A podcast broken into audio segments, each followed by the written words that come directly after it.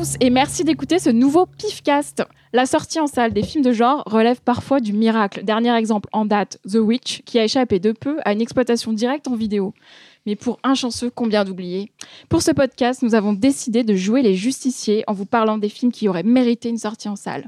Autour de cette table, quatre justiciers de la toile, donc. Cyril? Euh, oui, je suis D'Artagnan. Euh, Laurent? Euh, je suis Portos. Fausto Euh, très bon texte, bravo. non, c'est vrai, il est très bien, j'avais pas lu avant. Choisis Très bien. un, un mousquetaire. Voilà. Euh, non, mais je n'ai rien à foutre en fait. euh, mais euh, non, très bien. Xavier Euh, Aramis. Il manque que d'Artagnan. Et euh, la- à la réalisation, un justicier masqué, donc euh, Jérôme. Voilà. Lucha Libre. Jérôme. Et Euh, Véronique aussi, donc on ne eh présente oui. pas du coup. Euh, on commence par parler de The Witch, puisque tout le monde l'a vu autour de cette table et que vous, qui nous écoutez, l'aurez certainement vu au moment où nous sortirons ce podcast. En tout cas, on l'espère. Ah ouais, J'espère hein, j'espère qu'ils se seront déplacés Il pour faut ce y aller. film euh, a qui intérêt. vaut le déplacement. Pour le Bah, coup. bah tiens, Fausto, parce que tu as la parole. tu Ah vas- oui, je l'ai, je l'ai prise en fait, euh, Voilà. comme ça. Euh, non, bah écoute, The Witch, c'est vraiment un film formidable, et c'est tout ce que j'ai à dire. Non, mais euh, au-delà, au-delà des qualités intrinsèques du film, les qualités plastiques, les qualités d'interprétation, euh, le fait qu'il dépeigne justement une époque qu'on voit plus aujourd'hui euh, dans le cinéma fantastique, euh, en termes de scénario, j'entends, euh, parce que c'est quand même assez rare finalement les films fantastiques euh, en costume. C'est, plutôt une denrée, on va dire, euh, euh, qu'on retrouve plus aujourd'hui euh, dans le cinéma contemporain. Ce que je trouve intéressant, c'est que c'est un film qui est tout à fait anachronique. C'est-à-dire, c'est finalement euh, un produit, si je voulais parler comme un marketeur, qui ne s'apparente pas à ce qu'on voit habituellement dans les salles. C'est un scénario original, c'est un film qui n'appartient pas à une franchise. Ça pourrait d'ailleurs devenir une franchise quelque part. hein. Euh, c'est un film qui ne drague pas de manière putassière le public teenage. C'est un film qui justement propose un spectacle qui est extrêmement exigeant euh, aux spectateurs. Euh, et tout cela avec une forme qui impose le respect, surtout quand on sait que c'est un premier long métrage. Euh, voilà. Donc après, j'ai cru comprendre que certains émettaient des réserves concernant le film. Alors après. Je pense qu'il y a deux types de réserves. Il y a des réserves qui sont effectivement euh, tout à fait sincères. On peut très bien ne pas rentrer dans ce type euh, d'ambiance-là, puisque c'est vrai que c'est un film qui nous enveloppe ou pas. Euh, et puis après, il y a les réserves qui sont dues au buzz peut-être un peu démesuré qui a précédé la projection du film à Sundance. Et c'est vrai que du coup, comme, comme tout buzz, ça peut être aussi à double tranchant pour un film. C'est-à-dire qu'on s'attend à voir quelque chose d'absolument démentiel. Et en définitive, on a droit à un film qui est bon, mais peut-être pas forcément justement à la hauteur du buzz. Xavier Euh, moi, je pense qu'il y a aussi une histoire de, marketing. Le, film a vraiment été vendu comme un, film d'horreur particulièrement effrayant. Pour moi, c'est plus un film d'épouvante, quoi. Quelque chose qui, arrive très lentement, quelque chose de très insidieux, qui, qui prend vraiment euh, aux tripes. C'est vraiment quelque chose qui est, qui est. ben, Il y a une certaine fascination qu'il y a dans le film, mais il y a vraiment des choses assez dérangeantes dedans. Mais c'est pas une horreur euh, directe. euh, C'est pas, c'est pas des, des jump scares ou des ou ce qu'on a l'habitude de voir actuellement dans le cinéma d'horreur. C'est pas Conjuring 2. Non, voilà, ça n'a rien à voir, ça c'est sûr. insidieux, un peu plus insidieux, enfin, C'est marrant parce que Insidious, c'était pas du tout un film insidieux en fait. Mais, euh, c'est pour la blague. Non, non, mais, non, mais tout ça, Oui, non, mais en fait, tu vois, c'était, c'est, c'est drôle de voir que le, le titre du film n'était pas absolument pas en fait son concept. Bref. Cyril? Je suis parti peut-être le, peut-être le plus déçu de tout le, tout le groupe aujourd'hui. Alors après, je vais donner le contexte, hein, même si. C'est pour ça que je, je pense que je revoie le film pour m'en faire une idée définitive là-dessus. Mais en fait, moi, je l'ai vu euh, en début de festival à CJS, donc il y a un petit moment, en VO pur, sachant que c'est un film qui un, un accent anglais, donc c'est un peu un anglais assez, euh, exigeant pour quelqu'un qui n'est pas euh, anglais d'origine. Euh, J'étais fatigué, donc j'ai un peu, un peu piqué du nez, on va dire, quoi. Et surtout, euh, le film est très, très, très, très, très, très lent. Je me suis bien fait yesh, pour parler comme des jeunes. Et euh, voilà. Par contre, je trouve que effectivement, c'est visuellement, ça tabasse. La musique, vous en avez pas parlé, mais la musique est super bien. L'ambiance, enfin, tout le design sonore est assez dingue. Et sans rien spoiler du tout, la fin m'a juste, c'est une des plus belles fins que j'ai pu voir ces dernières années. Truc qui te prend au trip euh, de façon assez dingue, quoi. Voilà. T'es mitigé, euh, mitigé positif. Je dis quoi. positif, mais parce que je, voilà, je, je me suis quand même fait bien chier. Et ça, ça en, en tant qu'hyperactif, c'est un truc qui compte beaucoup pour moi quand je vois un film. Mais c'est de là à juger un film entièrement là-dessus. C'est purement subjectif, là, pour le coup. euh, quand les gens me disaient ça vaut quoi, je dis bah écoute, tout monde adore. Donc je, je dis aux gens, à valoir, ça vaut sûrement le coup. Moi, je me suis fait, je me suis bien, bien ennuyé, mais je reconnais des qualités, euh, voilà, à l'interprétation, il y a un souci du détail, il y a, il y a vraiment, c'est pas bâclé. Tu disais tout à l'heure qu'il y a peu de films en fait euh, qui se passent à cette époque-là, c'est juste parce que ça peut être très vite cheap si tu fais mal les, les choses. Ah ouais, bien Et sûr. Voilà, donc. euh, Bah, vu que le mec il vient de la direction artistique, c'est vrai qu'il a porté un soin tout particulier au décor. euh, Ça serait bien expliquer un peu la jeunesse du film, parce que le film a été montré quand même il y a un an, à, plus d'un an à Sundance en fait, et il est resté longtemps comme ça. euh, il n'avait pas trop de distributeurs. Après, il a, il a longtemps vivoté comme ça et tout. Alors qu'en euh, plus, à Sundance, il avait gagné le prix de la mise en scène. il a été montré après, je crois, à South West Southwest, il me semble. euh, Il a été fait après Toronto. Enfin, il a, ça, il a fait des gros festivals internationaux. Il a été montré en France la première fois à Gérard Armé. Et là, en fait, on pensait vraiment, si je me trompe pas, hein, qu'il devait sortir en vidéo. C'était ce qui était plus ou moins son destin. euh, et Universal euh, a, a eu bah, l'intelligence de, de, le- de dire bah non, c'est quand même un beau film, il faut qu'on le sorte. Il n'a pas une combinaison de salle dingue. Elle est de combien d'ailleurs Je sais pas, j'ai pas le Non, truc, ouais. mais je crois que c'est pas dingue, dingue, dingo. Mais euh, si, si je me si je me trompe pas, c'est Universal à l'international, mais aux États-Unis c'est pas Universal. c'est à, à 24 C'est ça, hein. voilà, Mm. qui le sort. A24 si je veux parler correctement. Et euh, voilà, donc c'est c'est cool que ça sorte en salle parce que genre, on- Qui avait sorti Ex Machina. Voilà, Donc, Ex Machina, plus- Plutôt euh, film de genre un peu edgy, comme disent euh, c'est les vraiment anglicistes. les, les- les nouveaux, les nouveaux barons euh, du, du film euh, un peu indépendant aux États-Unis. A24, c'est vraiment eux qui font le, le job. Le film a bien marché d'ailleurs aux États-Unis. Pour son budget, il a, fait, euh, il a fait une dizaine de millions de dollars, je crois, alors qu'il en a coûté un. Mais je trouve que ça fait pas mal écho avec ce qu'on l'a dans les podcasts avec justement Manuel Chiche sur The Jokers, sur la difficulté de sortir des films de genre en salle en France. Alors là, The Witch, si ça, ça marche pas, il a toutes les qualités pour ça. Le seul problème peut-être à l'ailleurs, c'est qu'il peut-être il est déjà sorti en Blu-ray aux États-Unis, donc peut-être que des gens ont pu l'acheter en import, mais globalement, il- voilà, vivre un truc comme ça en salle, c'est tellement dingue qu'il faut qu'il y ait un retour public derrière pour montrer que ça vaut le coup. Et je vois Après, pas comment après te défendre euh, auprès des distributeurs de Ouais, cinéma ouais, si jamais euh, le public qui se plaint tout le temps fait pas l'effort d'aller voir les ce, qui fait que le film euh, peut ne pas marcher, malheureusement, c'est que euh, bon, on s'en fout qu'il n'y ait pas de casting. On sait très bien que les films d'horreur n'ont pas besoin de Bah casting oui. pour marcher, évidemment. Mais en revanche, c'est pas un film high concept. C'est-à-dire que le film ne repose sur aucun euh, procédé un peu novateur et qui fait que à la The Purge avec un scénario un petit peu fort, euh, à l'assaut euh, euh, ou même à la Paranormal Activity. Et là, en fait, c'est, c'est, euh, on est quand même dans du cinéma d'épouvante, le- comme le disait justement Xavier.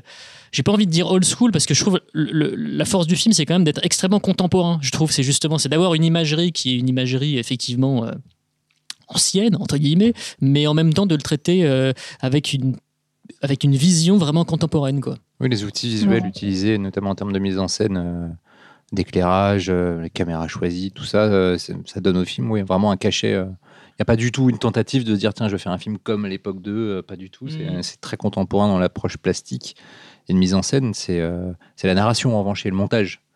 Euh, surtout, moi, ce qui m'a frappé énormément dans le film, c'est la force du montage. Ça fait du bien après tous ces fins de footage et autres films en plan séquence. tout si tu m'entends, euh, de, de trouver des films qui se reposent vraiment sur la force du montage pour te mettre une claque. Et moi, je sais que dans le film, il y a un raccord euh, la scène des corbeaux. Donc, quand vous verrez le film, vous comprendrez euh, euh, sur un gros plan, euh, gros plan, plan large, qui est d'une puissance évocatrice et qui, ça vaut tous les artifices de mise en scène. Ça, c'est juste la tension qui est amenée par les personnages, par la situation, et la beauté de deux plans de valeurs différentes. Et on a tout le cinéma là-dedans. quoi. Rien que ça, moi, le film scotché. Xavier. Euh, Moi, je voudrais revenir sur l'histoire de l'éclairage, parce que c'est quand même principalement de l'éclairage naturel. Ouais, tout à fait. Parce qu'il y a vraiment une image très particulière. On est vraiment dans quelque chose de, de très euh, réel, très réaliste. Donc, du coup, je pense que c'est aussi une raison pour laquelle le film fonctionne. Et euh, surtout, le point principal qui, moi, enfin, moi j'ai adoré, c'est le fait que le film est en 1,66. Oui. Voilà, c'est vraiment très important. peut-être pour ceux qui ne. Donc, en fait, euh, Dessine-le de manière euh, audio pour que les gens euh, puissent le Alors, visualiser. Imaginez votre téléviseur. Votre téléviseur HD est en 16.9, donc en 1.77. Vous allez avoir une image qui a des bandes noires sur les côtés, à gauche et à droite, Mais pas au-dessus. mais pas au-dessus. Voilà. Donc du coup, en fait, ça va vous. On n'est pas dans du 4 tiers, on est quand même plus large que du 4 tiers, mais on va quand même garder certaines particularités au niveau de l'image. Et en l'occurrence, sur la maison va avoir un aspect, un aspect un peu plus claustrophobique.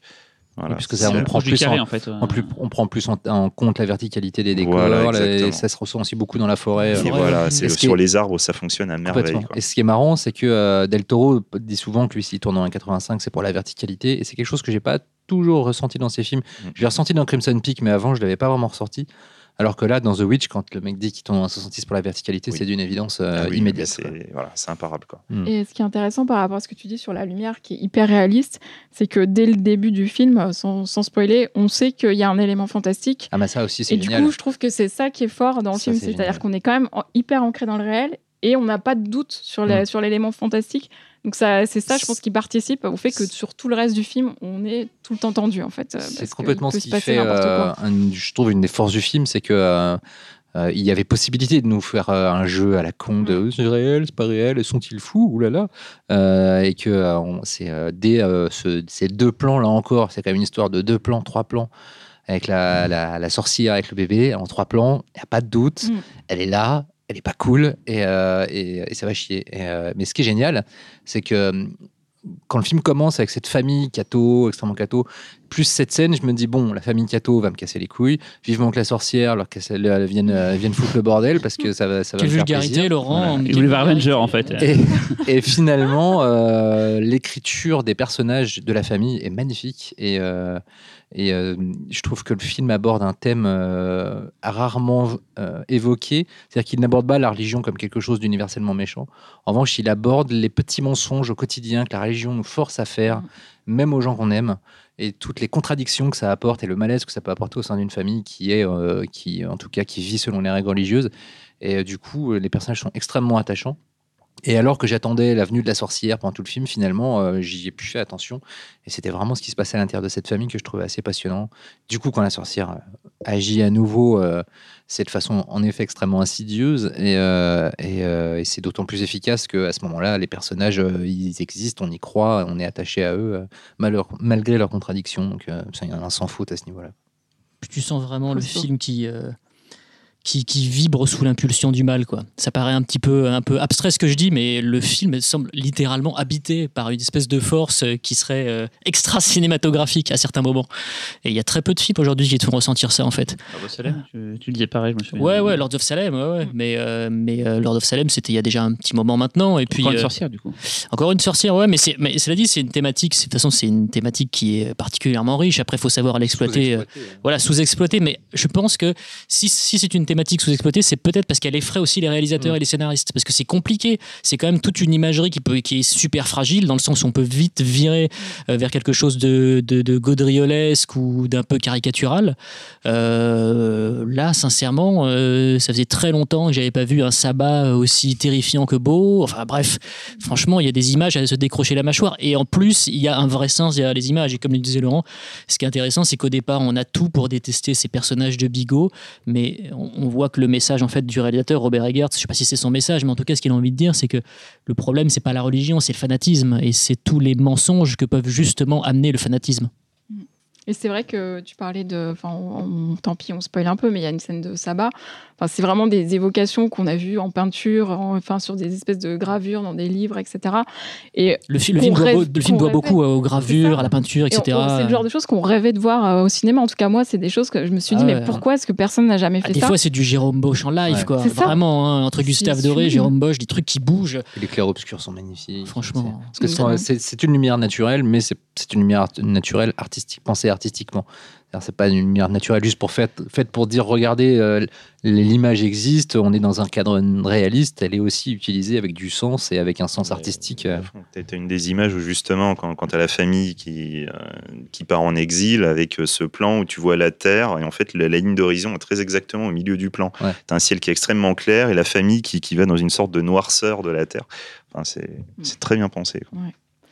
Euh, Moi, ce qui m'avait marqué surtout, c'est ouais, beaucoup d'images, je l'ai dit tout à l'heure, moi, c'est vraiment le, le design sonore, c'est vraiment le travail sur le son. J'ai j'ai un souvenir de. que C'est un truc souvent qui, on va dire, qui est laissé de côté dans le cinéma d'horreur, alors pourtant c'est une base. euh, mais là, euh, enfin, je parle cinéma d'horreur actuel, hein, c'est un truc qui Enfin, c'est historiquement. pas laissé de côté, c'est juste que c'est fait à, à- à gros sabot, quoi. Gros sabot. Alors que là, j'ai autant, tu vois, euh, j'étais largué par plein de trucs et tout. Autant là, franchement, euh, je me souviens que ça me marquait. Je, tiens, il y a, scènes en forêt notamment. une ambiance un peu, tu vois, ouh, ça, te, ça, te, ça te prend la cage thoracique juste par, par le son, en fait. Voilà. C'est très beau, mais moi, ce qui m'a marqué le plus, et c'est rare que ça fasse cet effet-là, c'est le son, vraiment le son. Et la fin, je, non, euh, le son, il, il Pour, dément, pour- moi, la musique, enfin bon, après, euh, parce que j'adore le réalisateur, mais je pensais vraiment beaucoup à Kubrick, quoi. Surtout 2001 Shining, euh, qui est vraiment c'est une utilisation de la musique qui est un petit peu proche. Bah, surtout dans 2001, en fait, euh, le tout voilà, début, en fait, euh, sur la, Voilà, sur la tout, Terre tout et tout. début euh, avec le monolithe, euh, c'est. Je pensais pas, c'est vrai que c'est pas, c'est pas de ça, quoi, Mm. en fait.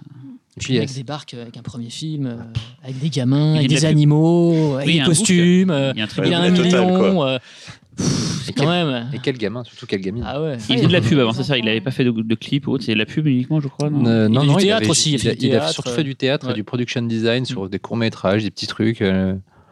Non, non, il arrive de nulle part. Ouais, c'est ça. Effectivement, on peut dire qu'il vient de. Vraiment C'est un talent caché, quoi. Voilà. Ah.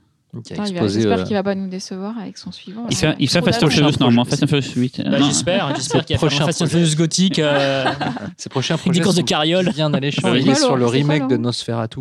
Ah, Et il a aussi un film sur les cheveux, sur des chevaliers, Sur les euh, sur des Chevaliers errants. chevaliers errants euh, à l'époque médiévale. euh, Donc euh, non, non, mais il ça a l'air de l'intéresser. En fait, tout ce qui peut, à mon avis, donner libre cours à son imagination et à son sens de la précision pour la reconstitution historique, ça a l'air de le stimuler, ça. Et il voudrait aussi, je crois, faire d'autres. euh, puisqu'en fait, euh, le, le sous-titre de The Witch, c'est euh, A New England Folktale, Mm. donc un- une, une histoire du folklore de Nouvelle-Angleterre. Et en fait, il avait l'air de dire qu'il en avait d'autres sous le, sous le coude, Bah, d'autres que c'est tirés de plus ou moins de légendes de l'époque et qu'il avait envie aussi d'essayer d'en faire. serait bien qu'il s'intéresse à la bête du Gévaudan euh, en France. Après, il peut aussi, euh, parce que ça, c'est ça, c'est le truc de le truc de Universal aussi, c'est de faire des, des TV, euh, des séquelles des TV. Donc ça se trouve, il y aura un The Witch 2 qui n'a aucun rapport avec le premier The Witch et qui sortira en DTV. D'accord. Du moment qu'ils prennent la même actrice. Vous Moi, je avez- dis oui. Moi, c'est- moi, ce que je voulais rajouter, c'est qu'en plus, il y avait eu un, un énorme travail de recherche qui avait été fait. Apparemment, énormément des, des dialogues qu'on entend dans le film sont en fait tirés de, de- de- de témoignages de procès pour sorcellerie. Donc, euh, c'est il y a énormément de, il y a eu un énorme travail qui a été fait en amont euh, pour l'écriture du film. Ok. Eh bien, je pense que là, vous avez tout ce qu'il vous faut si vous l'avez pas encore vu pour aller le Ah voir ouais. en salle. Enfoncé. Mais surtout, faut y aller euh, dès la première semaine hein, parce que. Parce qu'après, il va dire son contrat. Dépêchez-vous. Euh, mais du coup, bah voilà, ce qu'on disait, c'est que tous les films n'ont pas eu cette chance. euh, et euh, on va faire un petit tour de table. euh, Chacun va, va nous partager. euh, Tour ses- de table, tour de table. Allez, on commence par Cyril. Cyril. Alors, Cyril. le principe, c'était de choisir deux films qui ne sont pas sortis en salle euh, en France. C'était ça. Mais on a aussi dit, c'est dommage de ne pas parler des films qui sont peut-être sortis uniquement en vidéo et qui auraient mérité une sortie salle. C'est bien ça, je, je résume. hein, le- Voilà. voilà. Oui, c'est ça. Donc moi, j'ai bah, pris deux films euh, qui ne sont ni sortis en salle ni sortis en vidéo. Donc des Euh, directs tout nulle part. quoi. c'est direct ou nulle part. Qui sont sortis par contre dans leur pays en salle. Et donc c'est des vrais films de cinéma, c'est pas des films qui ont été tournés. euh, Enfin, remarque, quand un réalisateur fait un film, je pense pas qu'il est. Enfin, ça dépend certains, mais je pense qu'il vise quand même le cinéma. Donc le premier film des deux, alors ce sera deux films asiatiques. On en parlait tout à l'heure off, off micro, c'est que. Il y aura peut-être beaucoup de films, de films asiatiques, mais bon, c'est vrai qu'il y en a moins en moins qui arrivent sur les écrans français, Logique. donc euh, voilà, de facto. Voilà. Donc le premier, c'est d'un auteur connu, Takeshi Miike. C'est un de ses derniers films, c'est pas le dernier parce que Takeshi Miike en fait beaucoup. Ça s'appelle The Listen of the Evil. Alors c'est l'adaptation d'un manga. Euh, comment expliquer le film? On- Je vais pas spoiler, mais je vais quand même devoir raconter des éléments du film. De toute façon, quand on lit un synopsis du film, ça, raconte ce que je vais dire. En gros, on suit un professeur d'anglais d'une école, euh, un collège, lycée, plutôt lycée euh, japonais. Professeur d'anglais qui est très apprécié par tout le monde et qui va essayer un petit peu de faire le redresseur de tort en interne. Euh, Quand un, un élève a été molesté, il va essayer de- d'aider ça. Si un élève a subi des assauts sexuels, il va essayer de, à sa façon de faire un peu le redresseur de tort et tout. Sauf qu'on se rend compte très rapidement qu'en fait, le mec est un vrai psychopathe qui cache bien son jeu, mais qu'en fait, il est complètement cinglé, quoi. Et euh, le film euh, vire sur sa dernière partie à une sorte d'énorme battle royale où ce seraient les enfants qui se feraient buter un par un par un professeur fou. C'est d'une violence, mais inouïe. C'est-à-dire que c'est pas gore, mais c'est juste dingue. C'est un mec au fusil à pompe qui bute des gamins tout long à la fin. C'est, il y a tout en gros, enfin, il y a pas de hors-champ, c'est tout visible et tout. C'est euh, visuellement, c'est à tomber. Enfin, euh, Mickey depuis un petit moment, il a, il a trouvé une, une fine équipe qui l'aide pour euh, boucler ses films. Et là, c'est un scope sublime, des, éclairages dingues. La musique, moi, j'ai même commandé sur sur Yes Asia la BO tellement elle est elle est dingue. Pourtant, c'est son compositeur depuis Audition, enfin même depuis euh, ces trois films qui le suit, Ko- Koji Endo, je crois. Et la musique est complètement dingue. Euh, vraiment, j'ai eu un coup de cœur pour ce film. Il est très peu connu, c'est bizarre. Il l'a il l'a fait euh, en 2013, donc il y a trois ans, et depuis, il a dû en faire 4-5 de plus.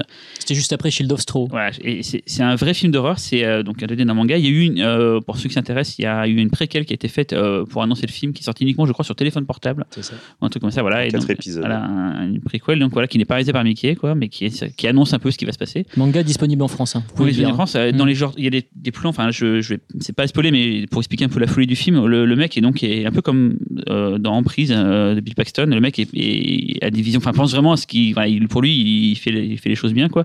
Et avec son fusil à pompe qu'il a tout le long du, du, du- la, enfin, sur la fin du film. Et à des moments, il le regarde et en fait, le fusil à pompe se trouve être son un collègue qu'il a eu. Enfin, c'est expliqué dans le film, qu'il a aidé un peu dans ses méfaits et qui serait mort. Et du coup, son flingue est entièrement organique avec un œil et son flingue lui parle. Il fait vas-y, continue. C'est vraiment, c'est super C'est fou. quoi. assez Cronenbergienne. Ouais, et c'est vraiment dingue. Il y a des passages complètement fous. Enfin voilà, c'est un film qui m'a en tout cas transporté, qui je trouve mérité. Enfin vraiment, ça, ça, c'est. Enfin, je, je sais Battle Royale a, a beaucoup de fans et j'adore Battle Royale, mais ça m'a vraiment fait penser à ça. Battle Royale? Non, c'est pas mieux que Battle Royale parce que c'est c'est euh, peut-être un poil long. Ça qui l'exposition dure quand même. Le film est un peu plus de deux heures. Mm. Ça met bien une heure, une heure vingt avant de, de- que le passage un peu foufou arrive, mais Mm. tout le début est très bien. Il y a des passages vraiment sympas et tout. C'est très bien interprété. Il n'y a pas trop de cabotinage. Euh, il y a des, des- des idées vraiment bien tout le long. Le scénario est assez malin. Je, là, je fais exprès de pas en parler, mais le scénario est un peu plus malin que ça. Il y a plein de choses dans le film qui distillent euh, d'ici et là. Et vraiment, voilà, c'est. Et ça reste bien dans l'esprit du pif. C'est vraiment un film d'horreur. Voilà. Euh, on suit un, un- un psychopathe. C'est pas un thriller, c'est vraiment un film d'horreur parce qu'il a des visions. Il est complètement barré. C'est un film qui date de quand du coup? 2013 du coup voilà et euh, donc Takeshi Miike voilà qui est un auteur qu'on connaît beaucoup ici enfin en tout cas que j'apprécie énormément euh, je dis toujours que même un mauvais film de Miike aura toujours deux trois idées euh, que tu trouveras pas ailleurs et qui en font euh, un intérêt euh, euh, fort hein, voilà donc euh, ça c'était mon premier film et le second, alors c'est moins fantastique, mais c'est pourtant fantastique. Donc c'est Welcome to Donk McGoll, je crois, si je ne me trompe pas de la façon de le dire. Je regarde vite fait, euh, voilà. Et le réalisateur c'est Kwang Yoon Park. Donc ceux qui euh, ont l'habitude du, du- coréen, euh, McGoll, voilà. McGoll, voilà. Et alors l'histoire c'est euh, on suit euh, deux soldats nord-coréens, euh, deux soldats sud-coréens qui chacun de leur côté, c'est pas du tout GSA, attention, euh, ont réussi plus ou moins. Alors si je me souviens bien, parce que j'ai pas vu, revu le film pour la PS4, mais c'est quand même très frais. Il y en a deux qui sont perdus euh, de leur unité, donc ils sont un peu paumés dans la montagne, et deux autres ont, fui en fait leur unité, voilà quoi. Et ils se retrouvent dans un petit village qui n'est pas au courant que les deux Corées sont séparées et pense encore que la Corée est un seul État en fait. Et c'est un village un peu de Mickey, ils sont tout gentils et tout. Et quand les deux, deux soldats, enfin les quatre soldats arrivent et se rencontrent face à face, ils vont bah, du coup euh, dès le début bah, se mettre en jeu, en joue et ils vont essayer comme ça et tout. Et tout le monde autour dans le village comprend pas trop. Et en fait le film est assez barge. Il y a beaucoup de passages euh, surréalistes, euh, il y a des passages en stop motion. Enfin, c'est un film vraiment fou. Un truc à noter, c'est que la musique c'est Joe Hisaishi qui l'a fait et c'est très rare qu'il compose hors du Japon. Euh, il l'avait déjà fait en France, le petit pousset de Dahan. Euh, voilà, produit par Dionnet, voilà, mais il a très rarement fait des musiques et son, son score est sublime. Le film est en scope, c'est super beau. Il y a un acteur américain dedans qui joue un, un- un aviateur américain qui s'est écrasé. Enfin, il y a plein de trucs bizarres. Et on suit aussi une, une jeune fille qui est dans le village, qui est complètement folle, un peu limite autiste, et qui sert aussi de, de liant pour tout ça. Voilà, c'est un très beau film. C'est pas fantastique dans le sens, euh, il y a rien de surnaturel dans le film, mais par contre, ça fait très conte de fées. Euh, euh, le film est rempli de, moments de poésie. Des fois, c'est un peu, euh, je sais pas s'il y en a qui aiment ça, mais c'est très Amélie Poulain dans les, dans les, dans les délires visuels. C'est pas dans ce que ça raconte, hein, c'est pas du tout l'histoire, mais il y a des, passages assez foufous. Et vraiment, voilà, c'est un film que je l'ai vu dans un festival en France. Euh, en 35 mm, j'avais eu cette chance de voir le film comme ça et j'avais été vraiment euh, subjugué. Je trouve le film dingue et, je regarde parce que je n'ai pas regardé du coup la date. Est-ce que c'est Michel Gondriesque Non, c'est pas Michel Gondry. Ah, à part une scène, à part peut-être une scène, mais euh, mais non, c'est pas trop Michel Gondryesque. Et le film date, attends, même pas, c'est long, j'aime pas regarder la date. Ah, 2005, voilà, 2005. Et euh, je pensais vraiment que ça allait sortir en vidéo parce qu'à l'époque, en 2005, il y avait encore euh, du cinéma asiatique qui sortait en, au moins en vidéo. ouais. Voilà, mais jamais personne s'est intéressé à ce film-là, donc je sais pas s'il y a eu des tractations ou si c'est annulé, mais voilà. Mon second film, euh, Welcome to Voilà. Donk McCall. Tu peux bien le redire Voilà. en C'est articulant. Dong McGoll. D-O-N-G, M-A-K, G. De toute façon, je pense qu'on mettra dans Qui le. est en fait le, le- le fameux village en question, j'imagine. Ouais, ouais. Et je mettrai du coup le, dans, le, dans le résumé euh, du, du Pifcast euh, tous les films que chacun citera. euh, voilà, quoi. Et à t'entendre en parler, je m'aperçois que je l'ai vu. Et que c'était très bien, en effet. oui. Bah, tiens, Moi, à t'entendre, euh, je me rends compte que je l'ai. Ça confirme que je l'ai pas vu en fait. Moi, je n'avais vu que Lesson of the Evil et, euh, Ah, tu, l'as vu du coup alors Et- Euh, Lesson, ouais, ouais, et j'avais adoré le film. Parce que bon, euh, je fais partie des, des gens qui aiment beaucoup Mickey et qui essaient de voir les films régulièrement, ce qui n'est pas toujours facile. Bon, au bout d'un moment, tu ne regardes quasi plus les bandes annonces, t'attends juste que le film sorte et t'y vas. Et c'est ce qui s'est passé pour Lesson of the Evil. Je ne savais pas de quoi ça parlait. C'est c'est dingue quand même. Et parce qu'il a- je- personne je- n'en parle en fait. euh, il est fou quoi. Mais je comprends pas non plus, quoi. C'est- vraiment qu'une sortie en salle euh, aurait à mon marché avis, une sortie en salle, aurait- ce serait assez compliqué. Pourtant, euh, enfin, quand tu Ah, pourrais, euh, tu pourrais trouver des, long, synergies, je pense, euh, avec peut-être une sortie manga simultanée, une Oui, espèce de limite, promo oui. qui pourrait être un peu accompagnatrice, quoi. Mais euh, j'avoue que c'est compliqué. Moi, j'ai lu le volume 1 d'ailleurs du manga, juste pour avoir un, un point de vue rapide de lecture du manga. Vrai, le, le premier volume m'a pas passionné plus que ça. J'ai j'ai lu le 2, j'ai C'est pas. c'est vraiment très long hein. Bah, c'est et c'est vrai que en plus euh, donc euh, Cyril avait vu le film et euh, il m'en avait parlé. Moi j'ai embrayé sur la lecture et c'est vrai que la lecture m'a pas plus passionné que ça. Mais cela dit j'ai très très envie de voir le film, même de continuer la lecture. Mais c'est vrai que c'est assez assez euh, assez excitant ce que vous racontez là. ouais. Non, le, le film est vraiment très bien, mais je pense que le, le problème pour une sortie en salle, c'est que tout de suite, tu arrives à un film. Je crois qu'il dure 2h20. 2h09, je crois, mais en tout cas, il serait juste. vu la violence, je sais pas, 16, mais en tout cas, il est. obligatoire, Voilà. Ah, c'est, sûr, quoi. La, Mm. la- la fin, c'est une boucherie absolue, quoi. Mais. euh, de sortir ce genre de truc quand tu vois les, ouais, les 20th ouais. Century Boys, les films. Je crois que le Bah, je troisième, pense- le troisième je est même pas sorti Je en salle. pensais à je ça, les deux premiers sortis, alors que c'est des- un carton. Si le manga. deuxième, non, le deuxième est sorti en salle, mais limi- limité, euh, mais le troisième est jamais sorti en salle, alors que le manga est un énorme carton. Donc c'est compliqué. Bon Laurent, À Bon, toi. bon, eh ben, je vais rester dans le pays, du coup, euh, Japon, euh, pays du manga. Corée, là. Non, mais dans le. de- de- ah, ah.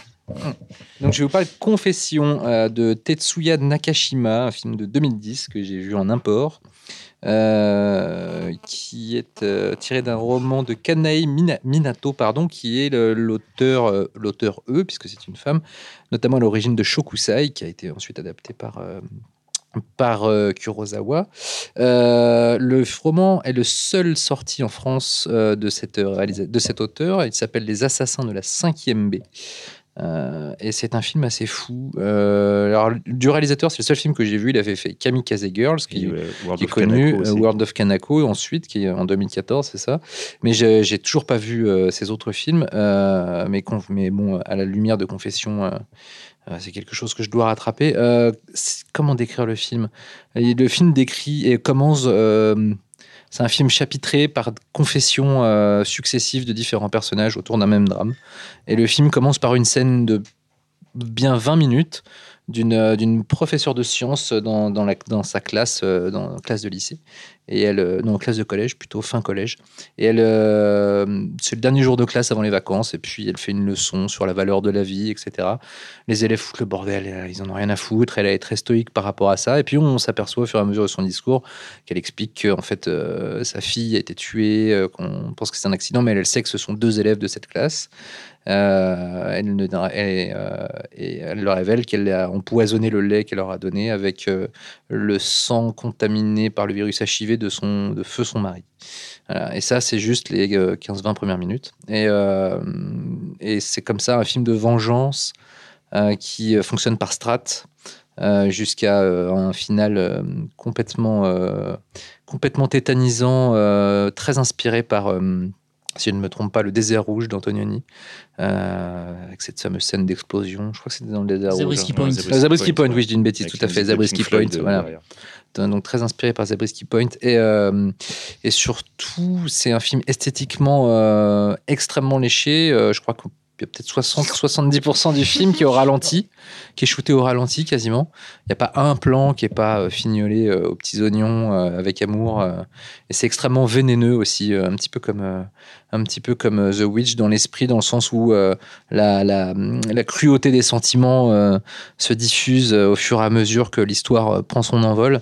Et, et c'est un film qui parle de qui parle de vengeance mais surtout j'ai trouvé que c'était un film qui essayait de montrer et c'est pas le pas le premier à faire ça au Japon de euh, que la, la, philosophie catholique euh, ne pouvait pas euh, du, du péché du pardon etc ne pouvait pas exister dans un pays où les sentiments sont aussi forts. J'ai beaucoup retrouvé certains trucs de Suihiro Maruo dans cette philosophie de- d'opposer voilà cette espèce de parce qu'il y a y a une histoire dans le film d'un auteur qui est le mari décédé mort du euh, avec qui avait le, virus du sida qui avait écrit un livre best-seller sur comment éduquer les enfants selon la foi catholique euh, euh, donc et, euh, et tous ces préceptes volent en éclats devant la violence de la de la vengeance de tous les personnages Euh, non c'est euh, c'est un film euh, c'est un film assez tétanisant mais euh, qui euh, sur grand écran euh, moi j'aurais aimé le découvrir sur grand écran je sais pas qui l'a vu ici mais euh, visuellement c'est un spectacle euh, je l'ai vu, j'ai vu le Blu-ray britannique Ouais. en fait. Euh, Visuellement, c'est un pareil. spectacle assez, euh, assez, euh, assez bluffant. Euh, et, euh, ouais, c'est beau, ouais, ça aurait mérité une sortie salle effectivement. et, euh, la musique aussi, dont notamment l'utilisation de je ne sais plus quelle très belle chanson de Radiohead qui est deux fois utilisée dans le film et, et Ah oui, c'est vrai, c'est vrai, notamment à la fin, je me souviens. Alors non, à la fin, c'est pas celle de. La première fois que je l'avais vue, j'étais persuadé que la fin, la scène de ah, c'est l'explosion, pas la- c'est pas. c'était Radiohead. Non, Non. en fait, elle vient deux fois avant dans le film. Mais, euh, et euh, non, non, c'est un film assez, euh, assez étonnant, Très tordu dans mon souvenir. très tordu, surtout dans la, dans la construction narrative Mhm. en fait, parce que c'est la façon dont, dont tout s'imbrique, dont tout se superpose pour arriver finalement à quelque chose dont on a l'impression que c'est complètement éclaté, mais finalement ça arrive euh, avec une cohérence assez folle. Et euh, Puis un style visuel qui emporte un peu tout sur son passage. C'est vrai que c'est un film rouleau compresseur.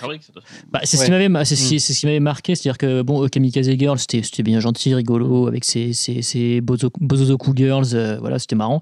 Mais, euh, mais bon, visuellement, il y avait ce côté très clipesque que, que, qu'a le Real, euh, et qu'il pousse dans ses derniers retranchements insupportables avec World of Kanako. Je voulais toi avais les deux. Parce que moi, Kanako, je trouve ça horrible. Quoi. Kanako, c'est atrocissime. C'est vraiment, c'est-à-dire que euh, Confession, c'est le, c'est le, le- le juste milieu entre son style hyperbolique, euh, limite hystéro, et World of Kanako, c'est encore au-dessus. Et franchement, je trouve qu'il, du coup, il- il- le film implose littéralement. Kanako, j'ai eu 20 anévrismes hein, pendant la projection. Ah ouais, non, mais c'est- très très chaud quoi. Mais Confession, ouais, ouais, c'est c'est effectivement, moi, ce qui m'a- je l'ai vu qu'une fois, je l'ai vu en Blu-ray sur la foi des excellentes reviews, parce que le film était précédé d'une excellente réputation. Je pense que Xavier, tu- c'est pour ça aussi que tu l'as vu.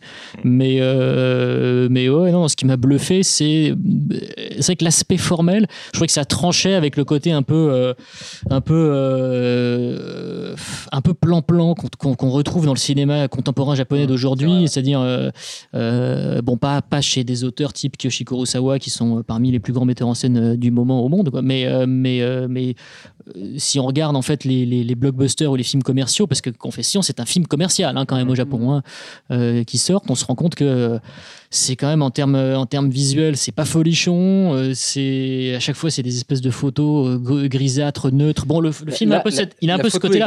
Mais, mais en même mais temps, ça colle, voilà. ouais, ça colle, ça colle au notamment sujet. quand il utilise les couleurs plus chaudes, etc. Ouais, C'est un peu la il y a un- Teriyama il y a du visuel ou pas, en fait Ah non non non non Non, pas du tout. non non c'est pas c'est pas du tout aussi euh, aussi euh, flamboyant quoi. Mais c'est euh, beaucoup de ralentis, beaucoup ouais. de beaucoup de plans. Ah, c'est échevelé quoi. Putain c'est. Kamikaze Girl, c'est sorti en salle en France. hein, donc Tout à fait, C'est ouais, ouais. intéressant à noter. euh. Ouais, ouais.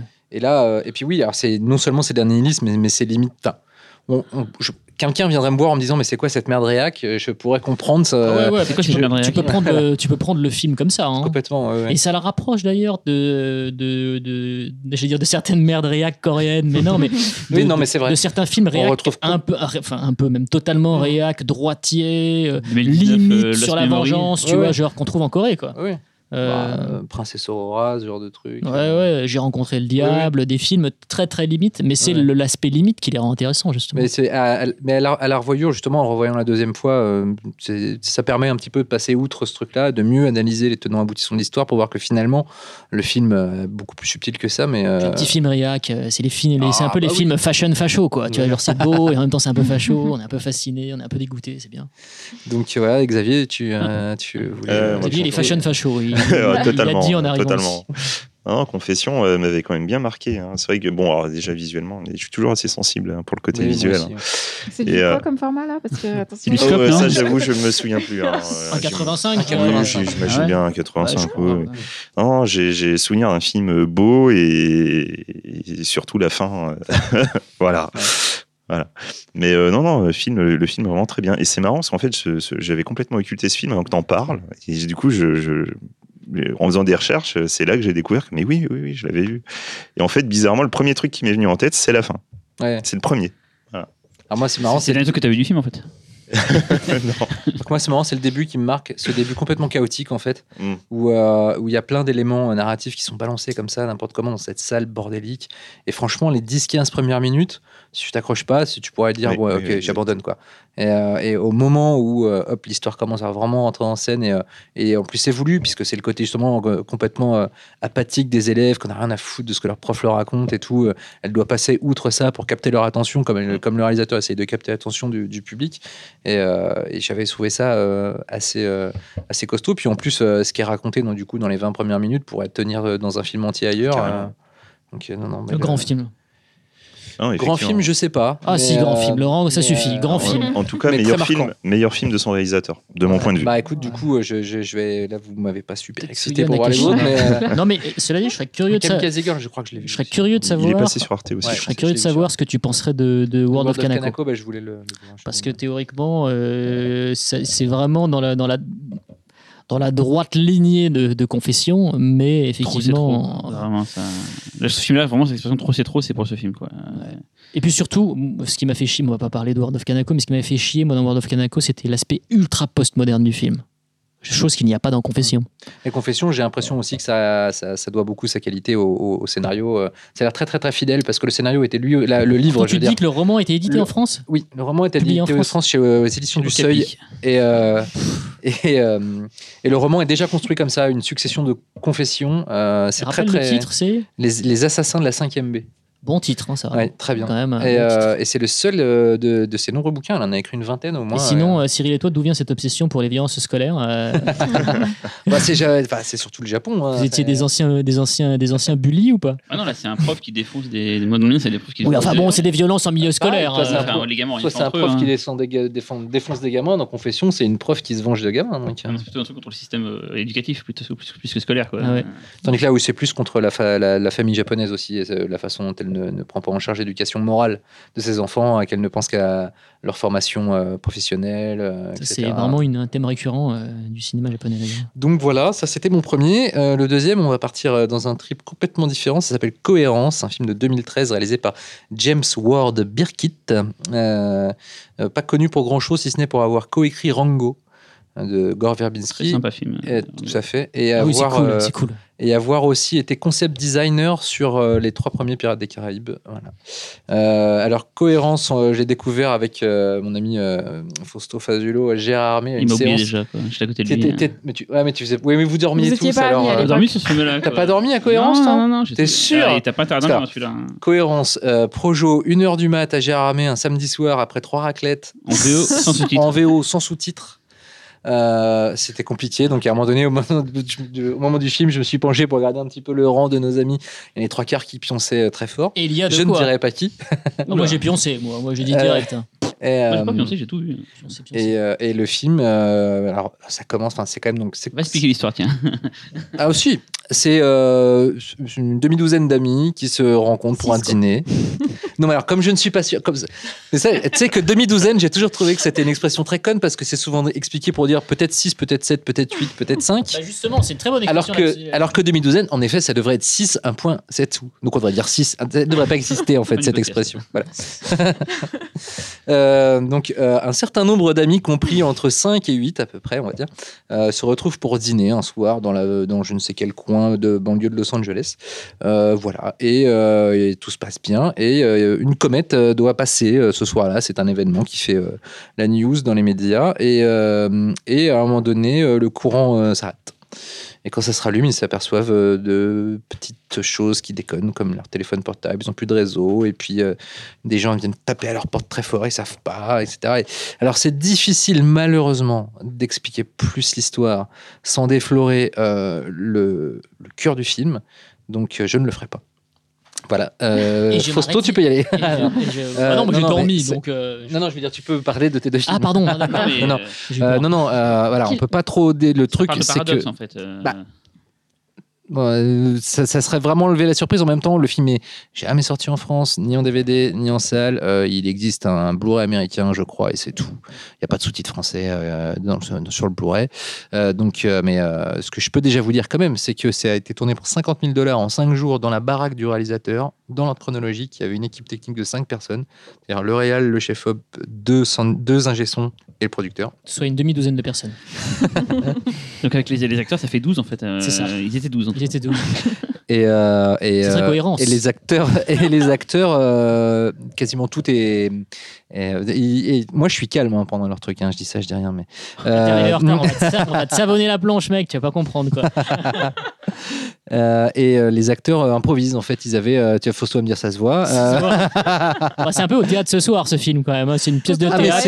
ah, mais bien ça. Bon, ça bah, j'ai parle dormi. tout le long, bien sûr. Ça- J'aime bien le théâtre, mais là j'avoue que cette espèce de vaudeville science-fictionnelle ne m'a pas passionné. Ça rappelle un peu Primer dans le côté art science, qui, qui n'est, même si c'est quand même plus didactique que Pri- didactique, pardon. pourquoi. Que C'est pas Primer. visuel, C'est le côté, on explique concrètement Oui, un fait. un fait voilà, et scientifique, C'est ça qui est euh, intéressant, c'est la plaît, logique. Ça, ça te plaît. sur Non, mais- hein. Moi, Primer, je me souviens d'avoir dû faire pause en milieu du film, Mm. donc je l'ai pas vu en salle, pour pouvoir avec un pote faire le point sur ce qu'on venait de voir pour comprendre la suite. Oui, c'est clair. Pour, pour, euh, les fruits et les légumes, savoir lequel était lequel, c'est ça? Non. Parce que c'est primeur, tu as dit. Primer, tout à fait. D'accord. Primer.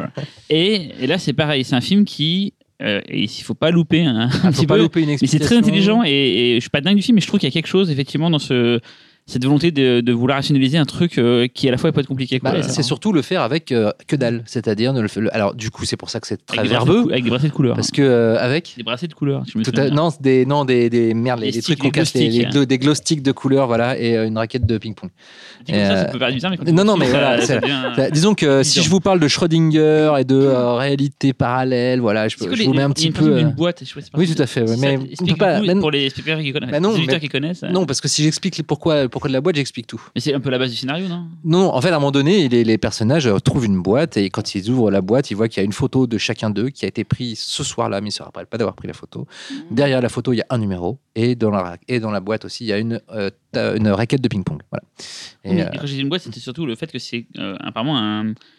Un- ah, le pr- principe de Schrödinger, tu veux Ouais, dire ça, voilà. Le principe du chat de Schrödinger. Le chat Schrödinger, euh, Schrödinger est donc un scientifique qui a émis ce, ce- ce paradoxe qui est de prendre un chat, de le mettre dans une boîte et avec le chat de mettre du poison.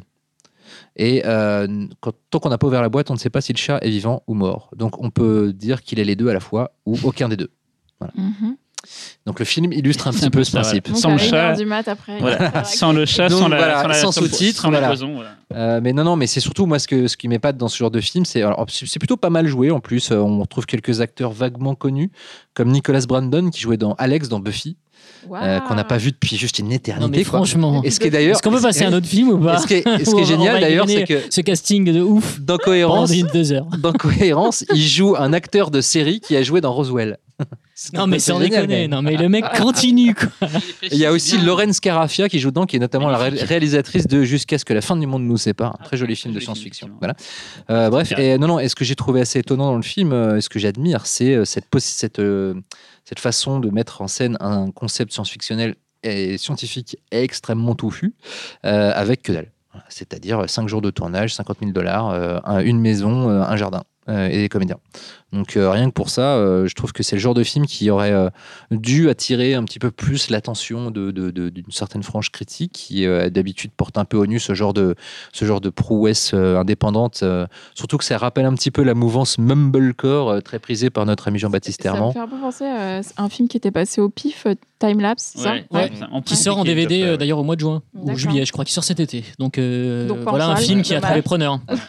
Mais non, et Cohérence n'a pas trouvé, et je pense que ça ne le trouvera jamais, puisque maintenant le film, euh, depuis 2013, si quelqu'un avait dû l'acheter et le Il sortir, il l'aurait fait. euh, Timelapse, en fait, à peu près. Quoi. Timelapse, c'était il y a deux ans qu'on l'a passé. Ouais. Donc, ouais, donc tu vois, il faut, faut laisser le temps. Voilà, faut laisser le temps au temps. Voilà. Donc voilà, Cohérence, si vous avez la chance un jour de tomber sur ce petit film étonnant, euh, je vous le conseille. Peut-être que vous me jetterez euh, Un des jeux pourris ou un un chat, poison. comme Fausto aurait eu envie de le faire, ou alors vous serez très content.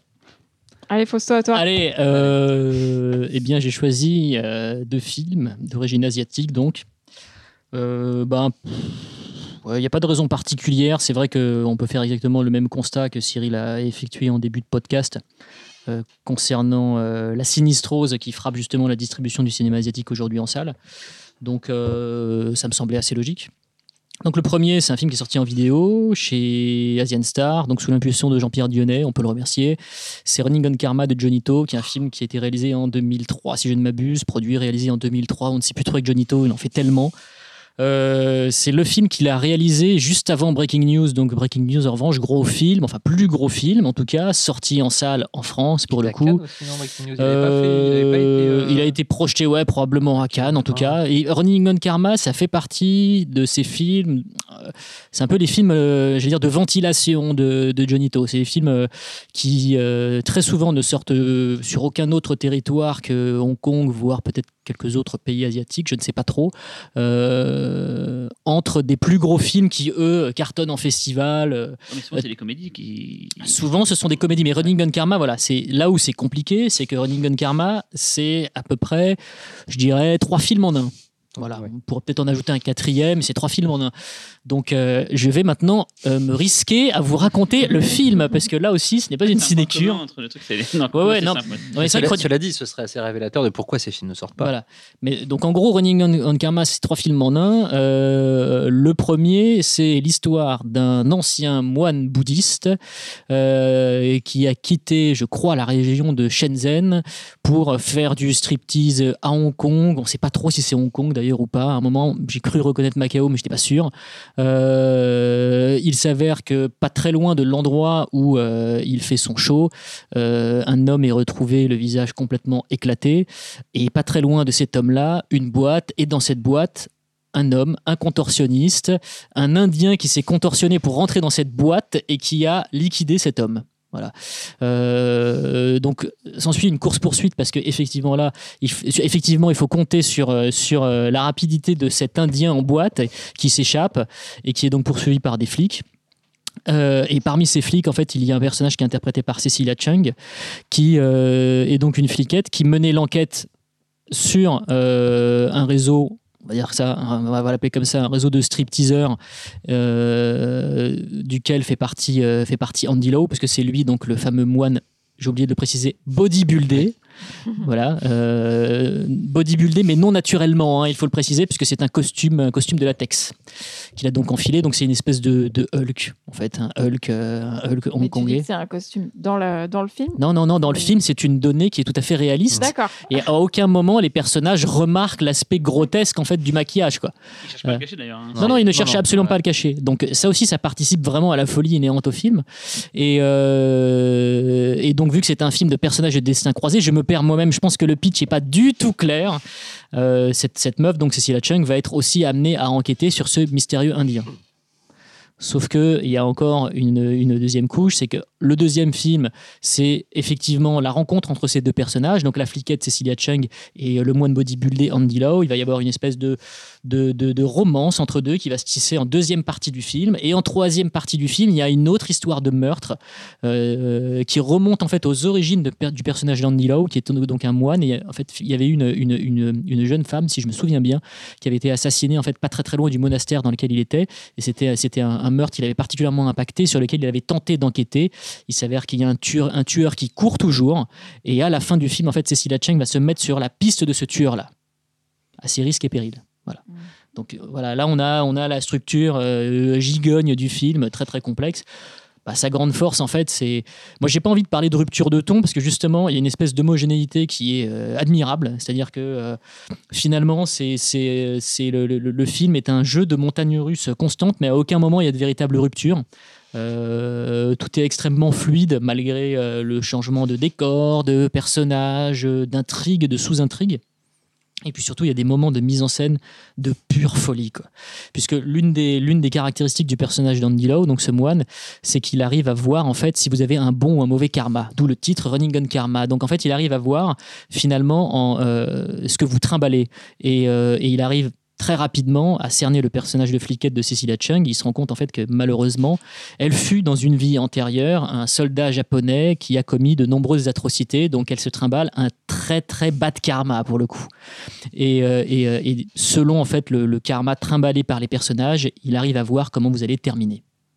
Voilà. Donc euh, là, je spoile pas parce que si je raconte ce qu'il voit, c'est un petit peu dommage. Mais euh, voilà, on a une structure de comédie euh, romantique à tendance polar, à tendance fantastique, à tendance euh, mystique, avec des éléments qui sont euh, euh, à la fois issus du folklore bouddhiste. euh, enfin, c'est quand même une espèce de, gigantesque melting pot, un melting pop. Je crois que j'avais déjà utilisé cette expression-là, mais je la réutilise, je m'en fiche. Et on comprend en fait qu'à l'époque, ça a un petit peu désarçonné les sélectionneurs de festivals, parce que c'est ce que dit d'ailleurs Jean-Pierre Dionnet dans sa présentation du DVD Asian Star, parce que c'est comme ça que j'ai vu le film. Il expliquait qu'en fait, il avait été frappé aux portes de, de- festivals français en disant bah, bah, voilà, euh, j'ai un film de Johnny To, Johnny To, The Mission, euh, accueil critique euh, de folie, euh, ça vous intéresse, je, vous- le montre, il montre le film.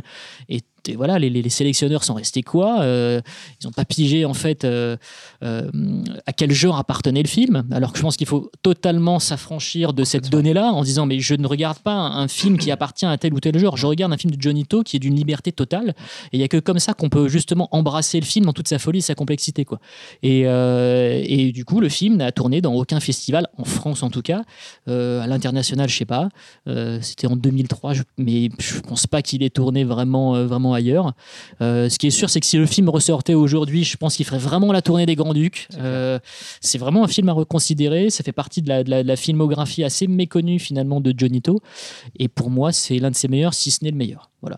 Voilà pour euh, Running Gun Karma. Je me rappelle d'un, je me rappelle d'un, de cette sensation justement que tu évoquais, c'est de, après le film, de te dire, ça ne fait partie d'aucun genre, ça, ça crée un genre, enfin, sans chercher à en créer un, c'est juste, euh, c'est, euh, on n'a jamais vu ça et, euh, et c'est génial. C'est-à-dire que c'est jouissif de bout en bout, cette espèce de liberté.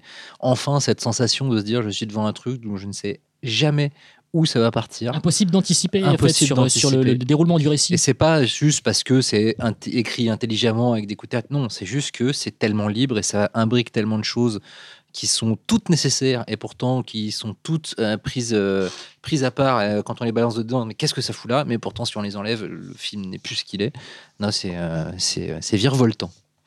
Moi, pour ma part, je, je pense que c'est c'est vraiment mon Johnito préféré. Ah, Xavier. Avec les Ouais, élections. je suis désolé. C'est hein. très bien, c'est très bien, c'est très C'est, bien. euh, pour moi, c'est vraiment son plus beau. Quoi. Je, je- en fait, j'ai une vu le coalition de film, chauves euh, ce soir. c'est- Ah.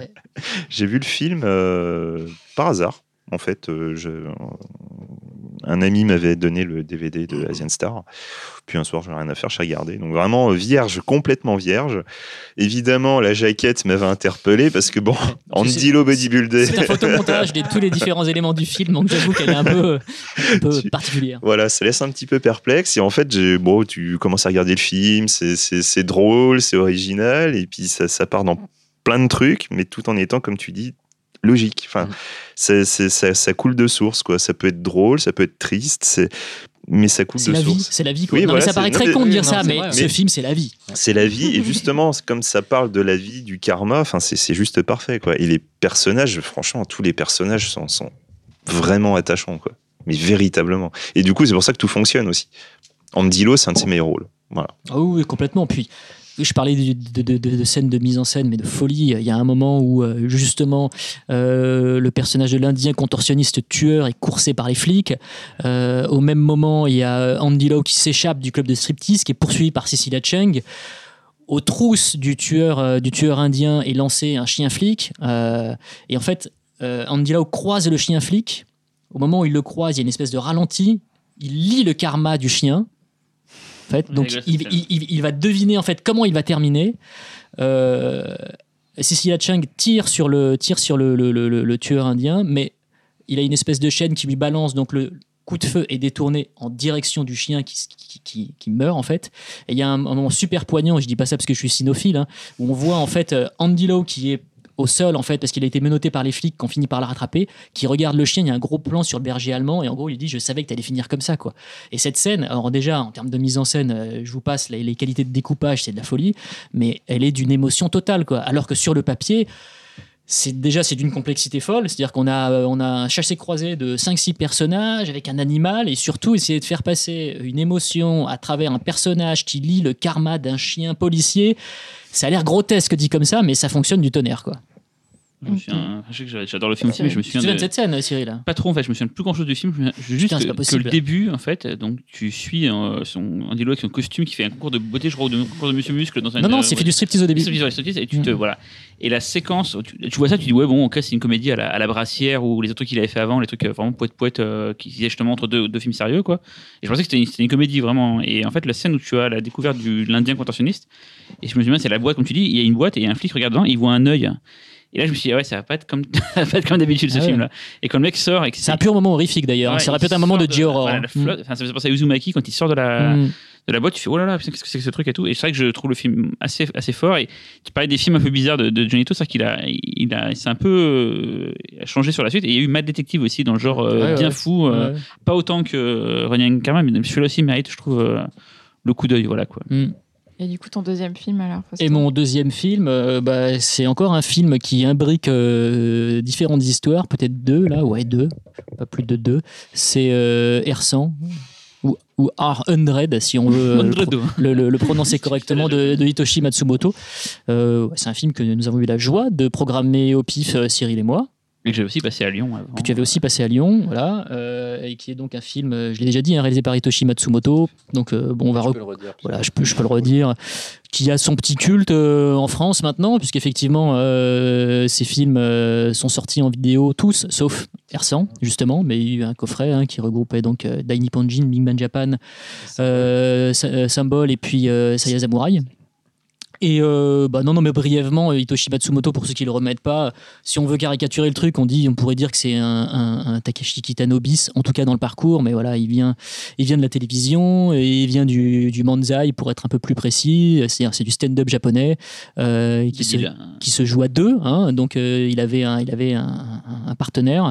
Et lui en fait dans le, dans, le, dans le tandem, dans le duo, il jouait ce qu'on appelle le bokeh, c'est-à-dire celui qui en prend qui en prend toujours plein la gueule, donc en gros l'idiot de service. Voilà, il y a le mec qui est straight euh, et puis il y a le mec un peu idiot. Le bokeh c'était Hitoshi Matsumoto et, euh, et donc de fait ces films sont souvent à caractère humoristique, sauf que c'est un humour qui est beaucoup moins lourd que ce que lui faisait dans ses sketchs.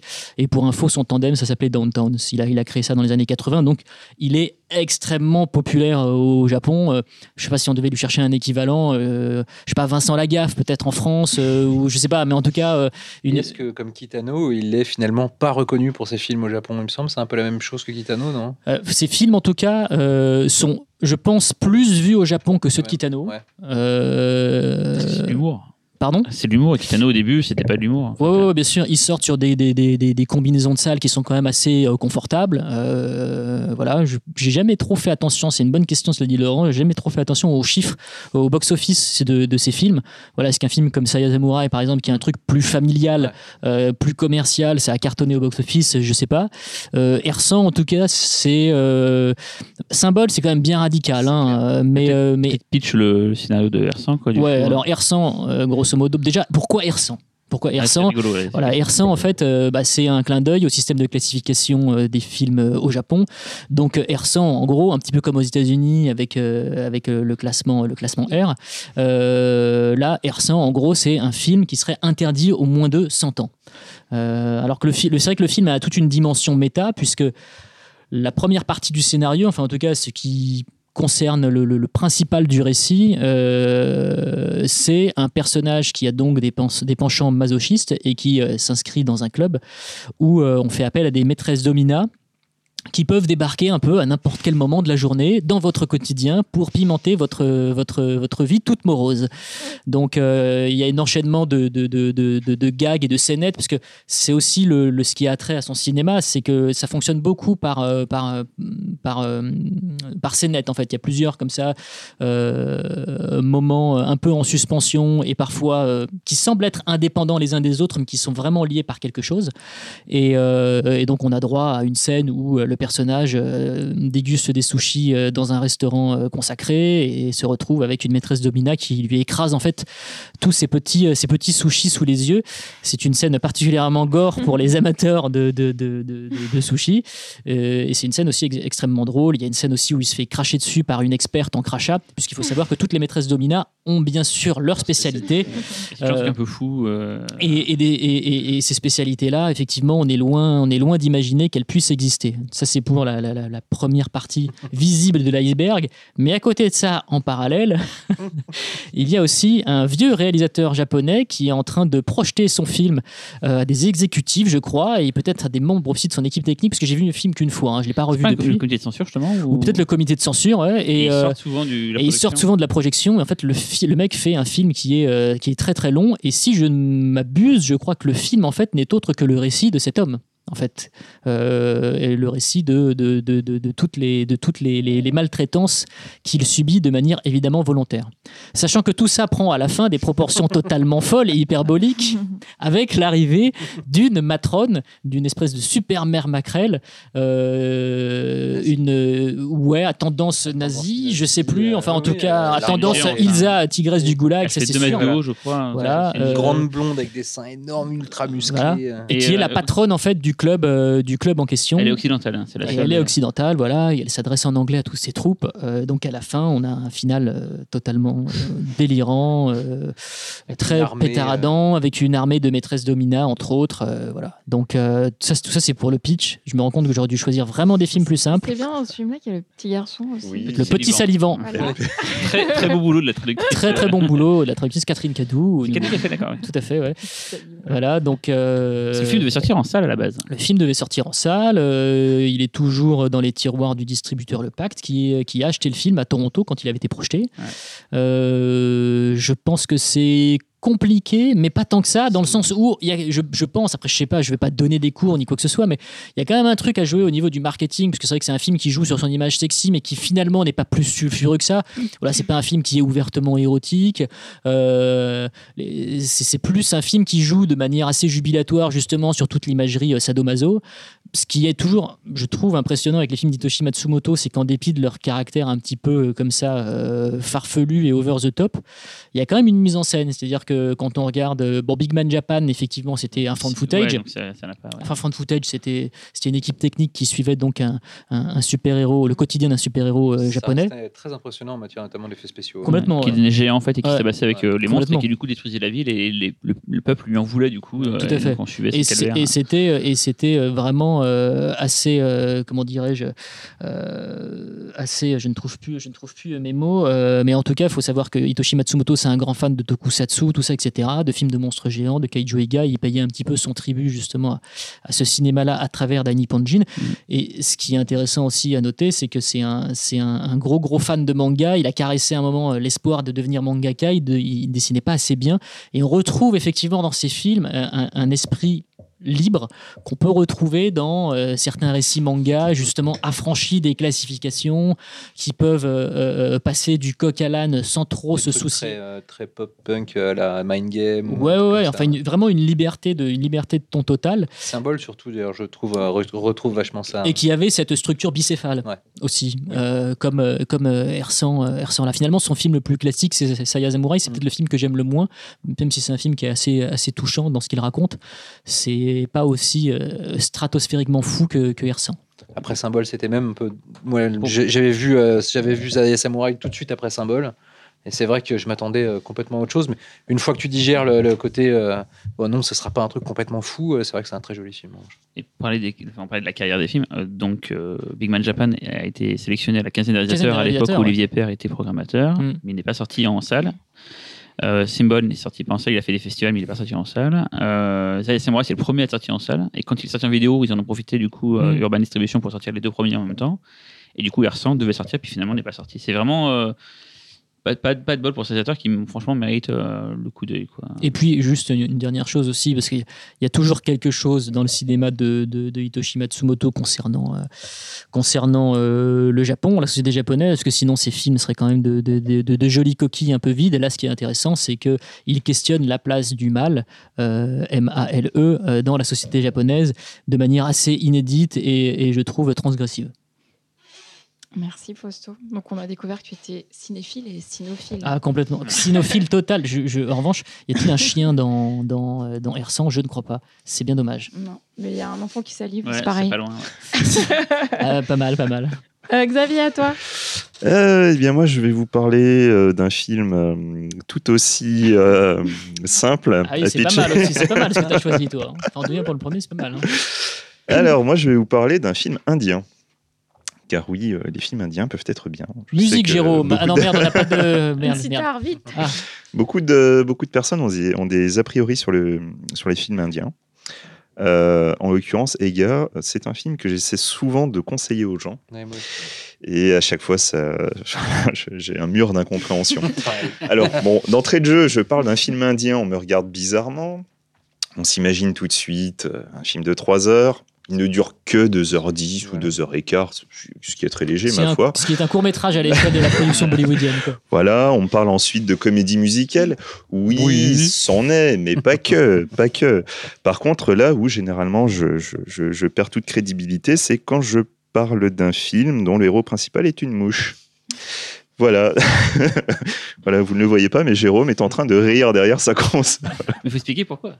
Voilà. Donc, en fait, Ega est un film indien euh, de 2012 de SS Rajamouli. Pour ceux qui l'auraient vu, euh, car il est sorti, je crois, il y a Bahubali. ouais, Bahubali, qui est sorti la semaine dernière son ou il y a deux semaines, je sais plus exactement. C'est un peu le on, on dit, on dit de lui que c'est le Michael Bay euh, indien. C'est ce que j'ai lu. hein.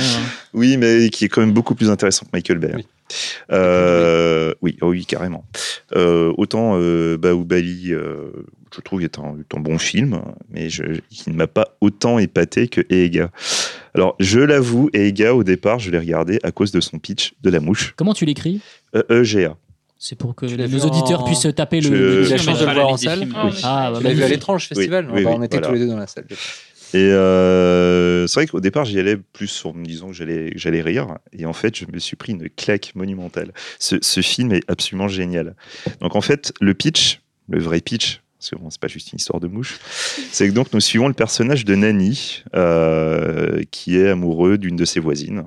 Voilà, voisine qui est en train de monter une, euh, ONG et euh, qui, forcément va refuser ses avances, plus par fierté que, par absence de sentiment. Au fur et à mesure de, son travail, en fait, elle va rencontrer un mafieux qui, euh, qui va tomber amoureux d'elle. Évidemment, il voit en notre héros un rival et va donc le tuer. Sauf que ce héros va mourir au moment où la femme lui annonçait ses sentiments. Et donc à cause de ça, il va revenir sous la forme d'une mouche. Au départ, il n'a pas récupéré sa mémoire, mais quand il va retrouver la femme, il va re- re- récupérer tous ses souvenirs et là, il va, en fait, il va décider de la protéger car il connaît la nature Donc, de, il de l'homme. incarne en mouche. Il hein. s'est réincarné en mouche. Et maintenant qu'il a récupéré tous ses souvenirs, il va vouloir se venger. Ça a l'air, Vengeance d'une mouche. voilà, c'est littéralement la vengeance d'une mouche. merde. Mouche à Alors, merde, en tout cas. le film, euh, Il ne lâche pas sa vanne. Le mec, il est là. Comment dire hein mais non, non, non, non, je, je- je n'achète pas. Donc en fait, Ega. Mais laisse-le tranquille, c'est pas possible. Oh là là. Ega. Ega, en fait, euh, est un film qui se, je vais pas dire qu'il se mérite un peu. En fait, il se mérite seulement quand on a des a priori sur le cinéma indien. Le film, le début du film, on va dire les 20, 30 premières minutes, c'est très exactement ce que les gens vont, vont s'attendre à voir, c'est-à-dire un film avec une romance, avec des chansons. Voilà, c'est très coloré, c'est très lumineux. j'imagine. Exactement, c'est vraiment pas dans la finesse.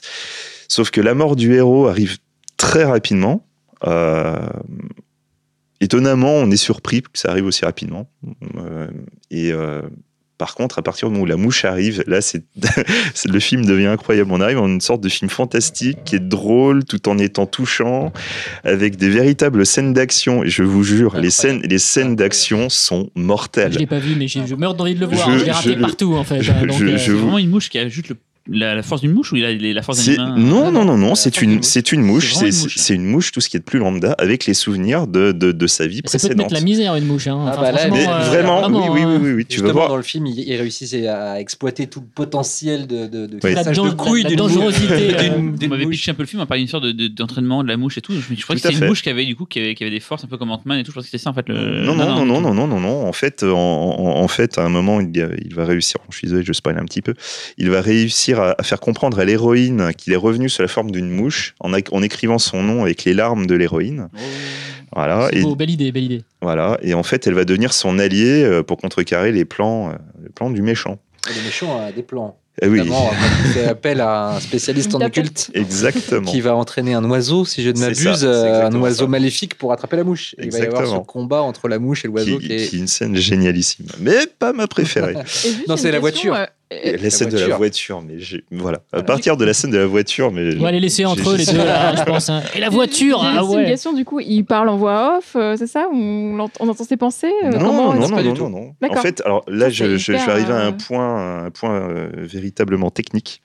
C'est qu'en fait, euh, le réalisateur a eu conscience assez rapidement des limitations que, que- que- qu'apportait le choix de la mouche, en l'occurrence au niveau de la tête. Et au niveau de la tête, qui est quand même principalement composé des yeux, composé de facettes, c'est quand même difficile d'amener de l'émotion. Et donc, du coup, en fait, tout, tout le personnage de la mouche fonctionne véritablement avec le la, la- la gestuelle corporelle. C'est, c'est- c'est uniquement le corps qui va réussir à faire ressentir les émotions ou, euh, ou les intentions de la C'est mouche. pas facile du tout. Non, non, c'est extrêmement travail sur difficile. Le point de vue de la mouche, qui Tout du à coup, fait. aide, à, aide Mm. aussi à comprendre l'impact de ce qu'elle voit dans. dans Voilà, il y a, y y tout un travail sur la réalisation, sur la musique. C'est, c'est vraiment super bien foutu. Et la scène de la voiture, que je, je ne dirai rien sur la scène de la voiture. Ouais, Vous nous emmerdez avec la scène de la voiture. Alors, on n'a pas d'image à passer là. Moi, j'ai vu des films des voitures, c'est normal quoi. Enfin, Non, non, mais franchement, regardez le film. Si c'est, c'est- cette, cette scène-là a un plan, mais Ouais. ultime. On peut dire que c'est un film qui a un bon buzz. Justement, mais le- pète. Le film, le film avait effectivement un bon buzz. ça y est, ça y est. Jérôme, il va falloir faire du montage sur cette émission. Je pense que tu vas pouvoir couper des choses. Alors pour, pour parler de, de manière un peu plus sérieuse, enfin pas vraiment, donc le, fi- le, le, le film donc réalisé par S.S. Rajamouli et a été écrit par son père. Me demandez pas son nom si je vous en supplie. Papa Radjamouli. non. Et euh, en fait, il faut savoir qu'à la base, euh, l'idée de ce film est, est venue d'une blague dans les années 90 entre Mm. le père et son fils. Ah, une blague indienne, donc. euh, Euh, c'est- c'est- tiens, si on faisait un film là-dessus, et euh, en fait, ce qui était au départ une blague, s'est transformé à la fin des années 90 en véritable essai pour, euh, pour créer un film. En fait, qu'elle est, se, que si, qu'elle est se situer aux États-Unis avec la fin de l'esclavagisme. où En fait, tu avais un, un esclave qui allait mourir, soit incarné sous la forme d'une Relou, mouche pour relou, relou. Ils ont bien fait de pas faire ça. hein. Voilà, enfin, il y avait eu tout un truc comme ça. Ah ouais. Voilà, et en, et en fait, le projet a mûri petit à petit, euh, mais bon, ils n'y ont pas touché. Et en fait, euh, SS Rajamouli euh, est en train de préparer Baoubali, qui est donc une fresque épique de trois heures. Donc, tu as, tu as le commencement, qui est la première partie, c'est celle qui est sortie en France. Et ensuite, il va faire euh, euh, l'épilogue, la conclusion, je ne sais plus exactement quel est le, le Visible en ce moment au Grand Rex. Euh, oui, Au exactement. Bali. Oui, exactement. Et donc, en fait, étant donné que c'est- c'est un film épique qui donc prend beaucoup de temps à produire, à, à tourner, à monter, il a décidé de faire un petit film léger qui était donc Ega. Ils sont revenus avec ces- euh, ils sont revenus sur cette idée. En fait, ils cherchaient un film à pouvoir faire en 4-5 mois, à tout casser. Euh, Rapidement, quoi. oui, non, non, voilà, plutôt rapidement. Pour la première fois de, de, de, de, de- de sa carrière, en fait, plutôt que de choisir un casting avec des, des, des têtes d'affiche bankable et ensuite écrire un scénario qui, va s'inspirer de ces acteurs, ils ont décidé en fait de décrire l'intégralité du scénario et ensuite de chercher des acteurs qui colleraient au personnage. À un point tel qu'ils ont même donné au personnage le nom des acteurs. Et du coup, on arrive à, un choix de, casting qui est, qui est vraiment euh, mais remarquable. Donc le personnage de Nani, euh, même si on le voit très peu, parce que comme je vous l'ai dit, au bout de 20-30 minutes, on ne le voit plus, c'est quand même lui qui a amené toute la gestuelle de la mouche. Hmm. Et je vous jure, quand vous voyez la mouche, c'est le mec est vraiment un putain d'acteur. quoi. Pour le personnage du vilain, parce que je vais pas parler de l'actrice euh, principale qui elle était déjà euh, réputée euh, en Inde, mais l'acteur principal, il a réussi à faire une. Il, il a- il avait déjà joué dans, dans plusieurs films avant, mais il s'est vra- vraiment fait remarquer par Ega. Ça a vraiment été un succès surprise, euh, qui, a, qui a vraiment cartonné, et qui a failli être en 2012. Qui a failli être en 2012. euh, le, qui, qui, qui, qui en 2012, donc du coup, euh, a failli être euh, sélectionné pour le meilleur film indien, enfin pour, euh, pour le, le- le meilleur film étranger aux Oscars. Finalement, il s'est fait, euh, il s'est voler voler la place par quelqu'un d'autre. Il a fait quoi avant Parce que tu dis qu'il fait, il fait une grosse, Euh, les, les- autres films, ces autres films précédents ne sont pas sortis en France, je crois. Euh, Étonnamment. Voilà. Enfin, bon, Parce qu'on parle du ciné japonais, mais. Oui, voilà. Enfin, le, le film ouais, indien, ouais. c'est c'est quand même assez compliqué. Et euh, France, Encore en que finalement, c'est vrai hein. qu'il y a des. euh, Toutes les il y a, semaines, toujours- il y a quasiment tout- qui sortent, oui, toutes, les, toutes semaines, il y a- toujours un ou deux films depuis, depuis un an à peu près. Sous l'impulsion de Logan Boubadi, je cite son nom au micro de ce podcast. Mais ce qui, ce qui est assez décevant en plus, c'est qu'en en, en France, euh, le, le cinéma indien, bon, j'aurais tendance à dire qu'on sort un petit peu tout le temps la même chose. Jamais de la vie en France, tu vois euh, les premiers Ram Gopal Varma, euh, compagnie. euh, euh. Oui, d'ailleurs. Non, qui, qui est, qui est vraiment pas génial. Ouais. Alors que les, les, les, les films mafieux de Ram Gopal Varma, mais franchement, regardez-les, quoi. Ils sont vraiment mortels. Euh, dont même, euh, c'est un, dont j'ai j'ai oublié le nom d'un de ces films euh, qui, qui est joué euh, par Amitabh Bachchan. C'est une sorte de parrain. euh. Ah, c'est ce pas, film, alors, je, je connais rien. Gang of Wasseypour, non? Non, non, non, non, c'est pas Gang Non, of Wasseypour, non, du tout. Euh, Sarkhan. Ah, voilà, Sarkhan. ok.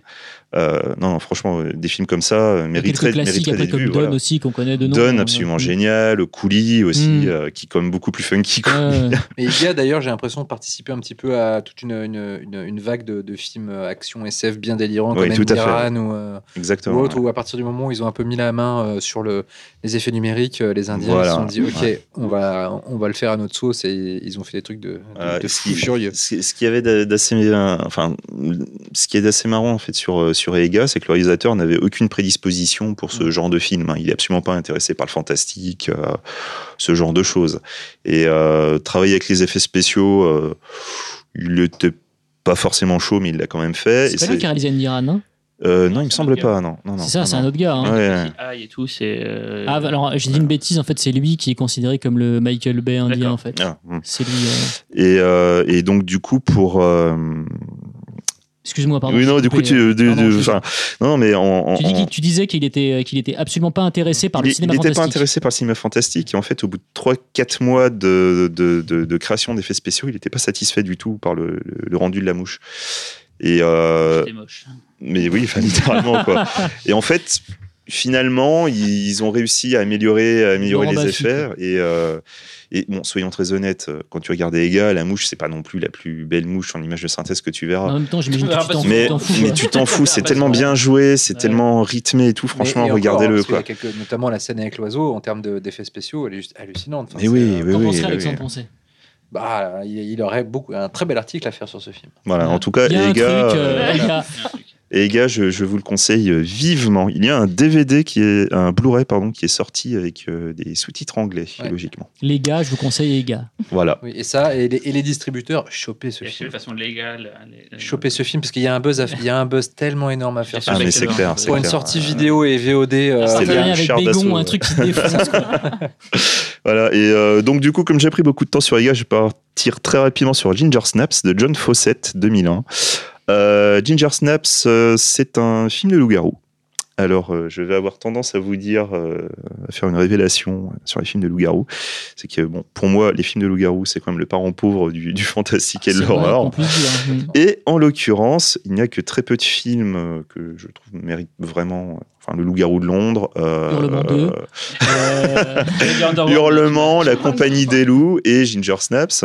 Et donc, dans ma révélation, je dois vous avouer que Hurlement, je ne suis pas fan du film. Ah putain, moi aussi. Enfin, Ah, c'est terriblement Ouais. chiant. Et et quoi. on est d'accord. Et la Ouais. scène de transformation est Super. Ah interminable. voilà, voilà. Chef-d'œuvre, le garou de Londres. Et donc, le du seul coup, bon film de John Landis quasiment. Hurlement 2, mieux que Hurlement 1. et, euh, Ah oui. Vu que, hein. et donc sur euh, celui avec Sibyl Danning, euh, le 2. Sibyl oui, Danning. oui, oui. Avec ce générique de fin extraordinaire. Euh, le 7 est excellent de Hurlement. Oui, c'est vrai.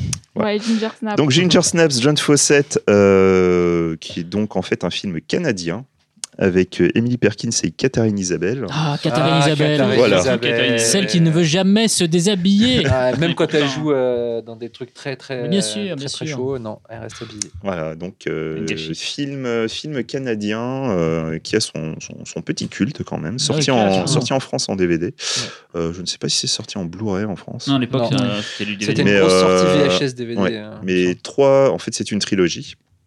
Donc ce, film euh, parle donc de lycanthropie et en l'occurrence c'est un parallèle sur euh, la puberté chez la femme.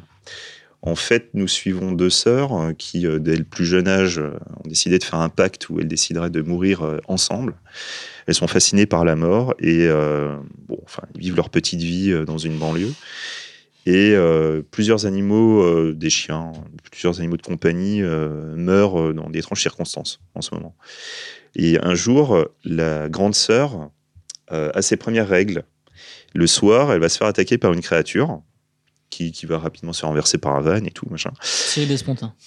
avec, avec une vanne. Et euh, bien qu'elle ait été euh, mordue par cette créature, elle va décider de ne pas aller à l'hôpital puisque la, la- la blessure va très rapidement cicatriser. Suite à cette blessure, son comportement va changer, va devenir de plus en plus agressive. Elle pas vraiment. Elle va se découvrir un appétit sexuel qui va grandir de plus en plus et euh, avoir des règles de plus en plus abondantes. Voilà. On dit comme ça, ça n'a pas forcément l'air d'être le, En tout cas, ça va être gore, apparemment. le plus funky. et je vous jure que pour moi, c'est un des meilleurs films de loup-garou Ah que j'ai pu voir. est. Le film, voir, est, euh, le film est magnifique, il est bien écrit, bien réalisé. Les deux actrices sont, mais pff, elles sont, mais Je trouve que c'est le meilleur. Avec la compagnie des loups, je trouve que c'est le meilleur. exactement quoi. Et les suites d'alcool, d'ailleurs, j'ai jamais vu les suites. Alors en fait, les suites, donc, nous, avons, euh, nous avons une séquelle euh, qui est donc Ginger Snaps 2. Euh, je ne révélerai pas qui joue dedans pour ne pas Mm. spolier Bah le ouais. premier. Euh, Ginger, Michael, Michael Ironside et Sharon Stone.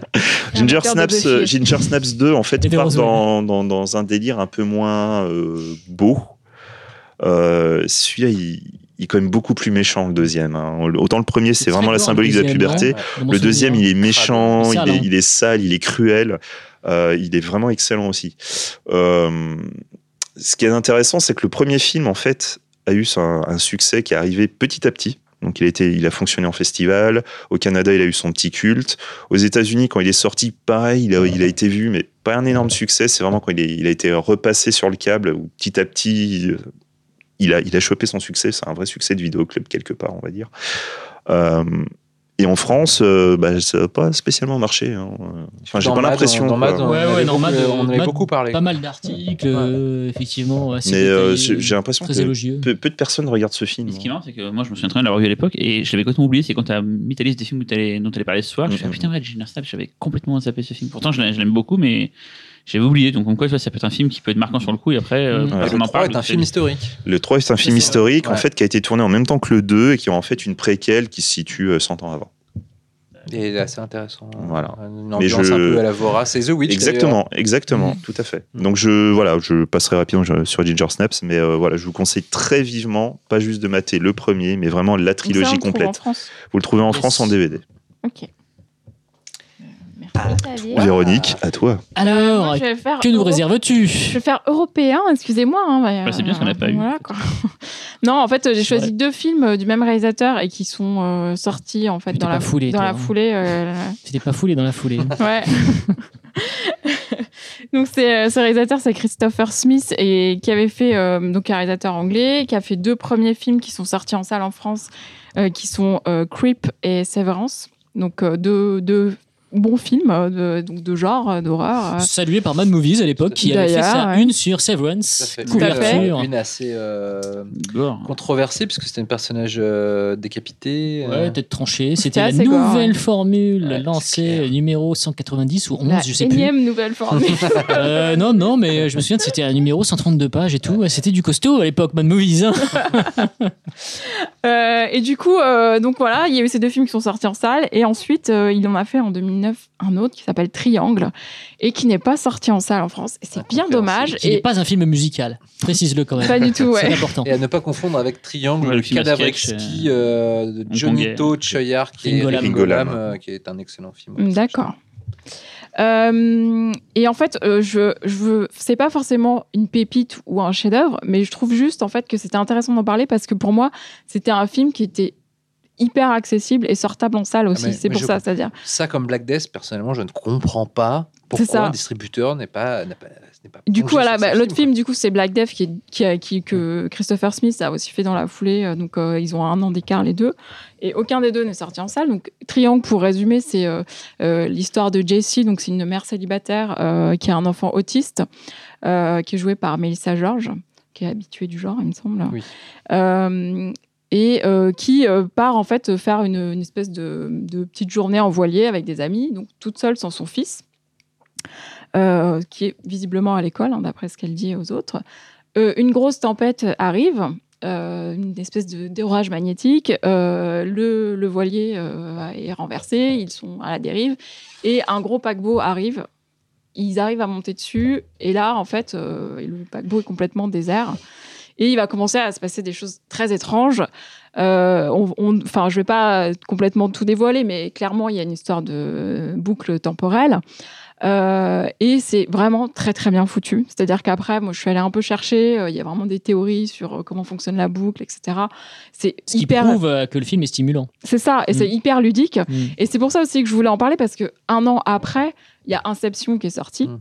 Et tout le monde s'est enflammé parce que voilà, casting, machin, et tout ça génial, ce, ce truc de, de gigogne, euh, de- de- d'histoire. alors que Triangle est quand même un peu plus euh, finalement élaboré euh, dans sa narration. Oui, puis émotionnellement plus fort. Et c'est ça, et il y a vraiment des, des- c'est ça, il y, a- il y a vraiment tout le, le- le côté métaphorique aussi de pourquoi Mm. ça lui arrive à elle, pourquoi c'est quand même elle qui est au cœur de cette boucle. Et euh, Ce triangle, ce triangle. non, justement, et du, du coup, tu parles du titre, c'est intéressant parce que triangle, Ah en oui. fait, euh, ça, ça fait parler, ça fait penser au triangle des Bermudes. Et quand on voit arriver la tempête, on se dit, ah, il se passe Mm. un truc bizarre, c'est parce que triangle des Bermudes, etc. Alors que pas du tout, en fait. euh, et je trouve ça intéressant de, de proposer quelque chose qui semblerait être la facilité et de pas saisir cette facilité, en fait. Et euh, donc, c'est inspiré de, de mythes, de mythes grecs, etc. Donc, c'est assez riche. euh, Enfin, c'est pas. Enfin, Christopher Smith, il écrit lui-même euh, ses scénarios et C'est très bon scénario. c'est voilà. Et, d'ailleurs, c'est ça, c'est-à-dire que c'est un très bon scénariste, Mm. donc c'est très bien réalisé aussi. Mais c'est vrai qu'il y, a- il y a toujours une, une espèce de base, un socle d'histoire qui de toute façon fait que le film est bon. Quoi. Puis il a pris de l'ampleur, le gars, en plus. C'est vrai que. Ouais, euh, continue film, à faire des euh, films, mais, mais mec, les toujours tu regardes. Creep Bah, et. Severance, c'est finalement sur des petits films, quoi. Je veux C'est dire, Creep, c'est un petit, petit film dans le métro londonien, voilà. Franca Oui. Potente, c'est ça, c'est hein, a- Potente, qui reste homme, coin- coincé dans le euh, métro Voilà, la nuit. c'est c'est- un bon, bon petit concept, bien efficace. Euh, Severance, euh, c'est c'est le bureau qui part faire du paintball et qui tombe sur des, drôle, des tarés, euh, des tarés euh, je sais plus, des pays de l'Est, je Ouais, crois. C'était la grande mode à l'époque. Mm. Ouais. Mais euh, c'était la grande mode, c'est vrai. Mais c'est vrai qu'en termes de scénario, c'était pas spécialement transcendant. Mais en revanche, on- c'est un mec qui écrit bien les persos. c'est un Ouais, mec qui travaille Ouais. vraiment bien ses Ouais, persos. C'est vraiment ça. les- Mm. C'est vraiment drôle parce que les réactions entre les gens sont intéressantes. J'ai Mm. pas eu Triangle du coup ni Black Smith, mais Ah bon? non. Mais je sais que c'est- enfin Triangle en tout cas, je sais qu'à l'époque tout le monde en parlait. Ah ouais, c'est ultra bien. bien. Ouais, et et- d'ailleurs, euh, typiquement, Triangle, il a beaucoup tourné dans les festivals. Donc, il a Mm. été- normalement, il aurait dû sortir en salle, un peu comme The Witch dont on parlait au Je me début. demande s'il n'y a pas eu un. Je me demande si à l'époque, j'avais pas entendu euh, dire que le film devait sortir en salle, etc. Et puis bon. Est-ce qu'il y a pas eu aussi- Est-ce que c'est pas à la même époque à peu près qu'est sorti euh, Chrono Crimenes, Time Crimes de Nacho Vigalondo? Parce que c'est Alors, euh, ouais, 2008. euh, je- attends, je l'ai parce que noté. ce sont des films 2007, euh, Time Crimes, ouais. et Triangle c'est? 2009. D'accord, ok. Ouais. Je me demande a Très peut-être pas bon eu film ça. aussi qui n'est pas sorti Oui, en salle. hein. Tri- Triangle, étant, euh. Triangle étant finalement une version euh, émotionnellement chargée de Time Crime, c'est deux Ouais. films qui sont assez proches dans parfois, il y, a des- mais- il y a des raisons euh, pragmatiques, Ouais, du style le gars, effectivement, il a vu sa côte bien augmenter après Creep, après Severance. Mhm. Ces deux films sont sortis en salle. Il se peut qu'un film comme Triangle, euh, euh, je sais pas, le, le vendeur international en demande beaucoup trop cher et du coup, personne ne. C'est ce qui était arrivé pour euh, Stug de Stuart Gordon, par exemple. Je fais juste une petite parenthèse. Ouais, où Stuck en fait il était sur les marchés euh, et apparemment euh, le, le vendeur en voulait vraiment beaucoup beaucoup beaucoup. Euh, le film était séduisant etc il y avait un petit cast. C'était pas la folie hein, euh, Stéphane Rie euh, Mena Suvari mais bon quand même un petit cast. Stuart Gordon mais le film était trop cher et donc du coup il est jamais sorti en salle. Mais euh, et pour revenir sur Triangle, juste aussi euh, sur les, je me suis posé la question des aussi des raisons euh, aussi. euh, Est-ce qu'il y aurait eu un public en fait pour ce film-là en salle, justement où tu avais quand même Creep et Severance qui étaient plus faciles, plus accessibles Complètement. et sur des publics plus jeunes. En fait, Là, c'est très adulte quand même. peut-être un peu en avance par rapport. à- Il aurait peut-être eu- pu être vendu comme un high concept à la Jason Bloom euh, Mm. s'il était sorti. euh, Mm. mais à, à cette époque-là, ça, ça marchait Ouais, pas encore vrai. en salle, ce genre de truc. Donc Ouais. euh, c'est vrai qu'il était peut-être pas à la. Ce que tu viens de dire, c'est quand as, t'as vu euh, Inception et que t'as énervé de dire que les gens bloquaient dessus. C'est Ça, ça. Arrive souvent quand tu as vu un petit film Hmm. qui est mortel et qu'un plus tard un autre gros film prend exactement les mêmes idées et que tout le monde ne jure que par celui-là. C'était Ouais. là, tu te dis, Paprika, mais- Inception aussi. Inception fait Non, chier sur ça, beaucoup de films. Et du coup, l'autre film, c'est Black Death. euh, Park, exemple, merde. du coup, euh, Peste Noire euh, en français, Mm. qui est jamais exploité d'ailleurs hein, finalement parce que je sais c'est en il y a un titre il y a un titre comme ça sur IMDb non Peste Noire c'est ça Alors, Peste Noire, actuellement, par exemple, sur En VOD, Ciné ouais. Ah il est exploité sous ce titre-là. Ah, d'accord. je crois que c'est sorti en vidéo sous le titre Black Death en revanche hein, Ouais, je sais bah. Et du coup, c'est un film médiéval donc, qui se passe pendant, pendant une, une épidémie de peste noire. Donc, c'est cracra ce film hein. Qui, ouais, qui est vraiment. Et donc, avec Sean Bean, quand même, dans le rôle principal. Et en 2010, il était plutôt connu. Donc, tu dis, rien que là-dessus, que- ils auraient pu sortir le film. et, et, et, et euh. Eddie Redmayne. Caris. Et Caris Van Houten, quand même euh, Caris quoi Ouais. qui d'ailleurs, en plus, a déjà un rôle un peu similaire à celui qu'elle a dans, dans Black Book. Game of Thrones. Non, pas non, Black Black Book. Non, je vais peut-être te pitcher. je ouais mais c'est pas la Hein D'a- D'ailleurs, justement, je crois qu'il y a trois acteurs de Game of Tout à Thrones fait, dans. ouais. Alors, qui est le troisième Bah, Sean Bean, Caris Van Houten et le troisième. Bill Paxton. euh, Bill Pullman Et d'ailleurs, spoiler alert, Michael Sean Ironside. Bean va mourir dans- voilà, comme, de- euh, d'atroces euh, Voilà. Tu parles d'un spoil. Alors par contre, je me rappelle plus du coup Black Death quand, euh, quand le film est sorti, Game of Thrones avait démarré. Non, pas encore. Ah, voilà, non, ouais. 2012 Game of Thrones, mais par contre, la communauté de l'anneau était passée, donc euh, Oui, oui. Était quand même. Ouais, mais en termes, mais- moi j'ai pas vu, pardon, mais j'ai pas, j'ai- j'ai- je, je suis désolé, hein, j'ai jamais vu un seul épisode de Game of Thrones, mais il me semble, de loin, vaguement comme ça, j'ai j'ai l'impression que ça anticipe un peu l'esthétique de Game of Thrones. Je me trompe ou pas Ouais, le côté crado. C'est quand même euh, plus à fait. Black Death. Boueux, Ouais. euh, Ouais.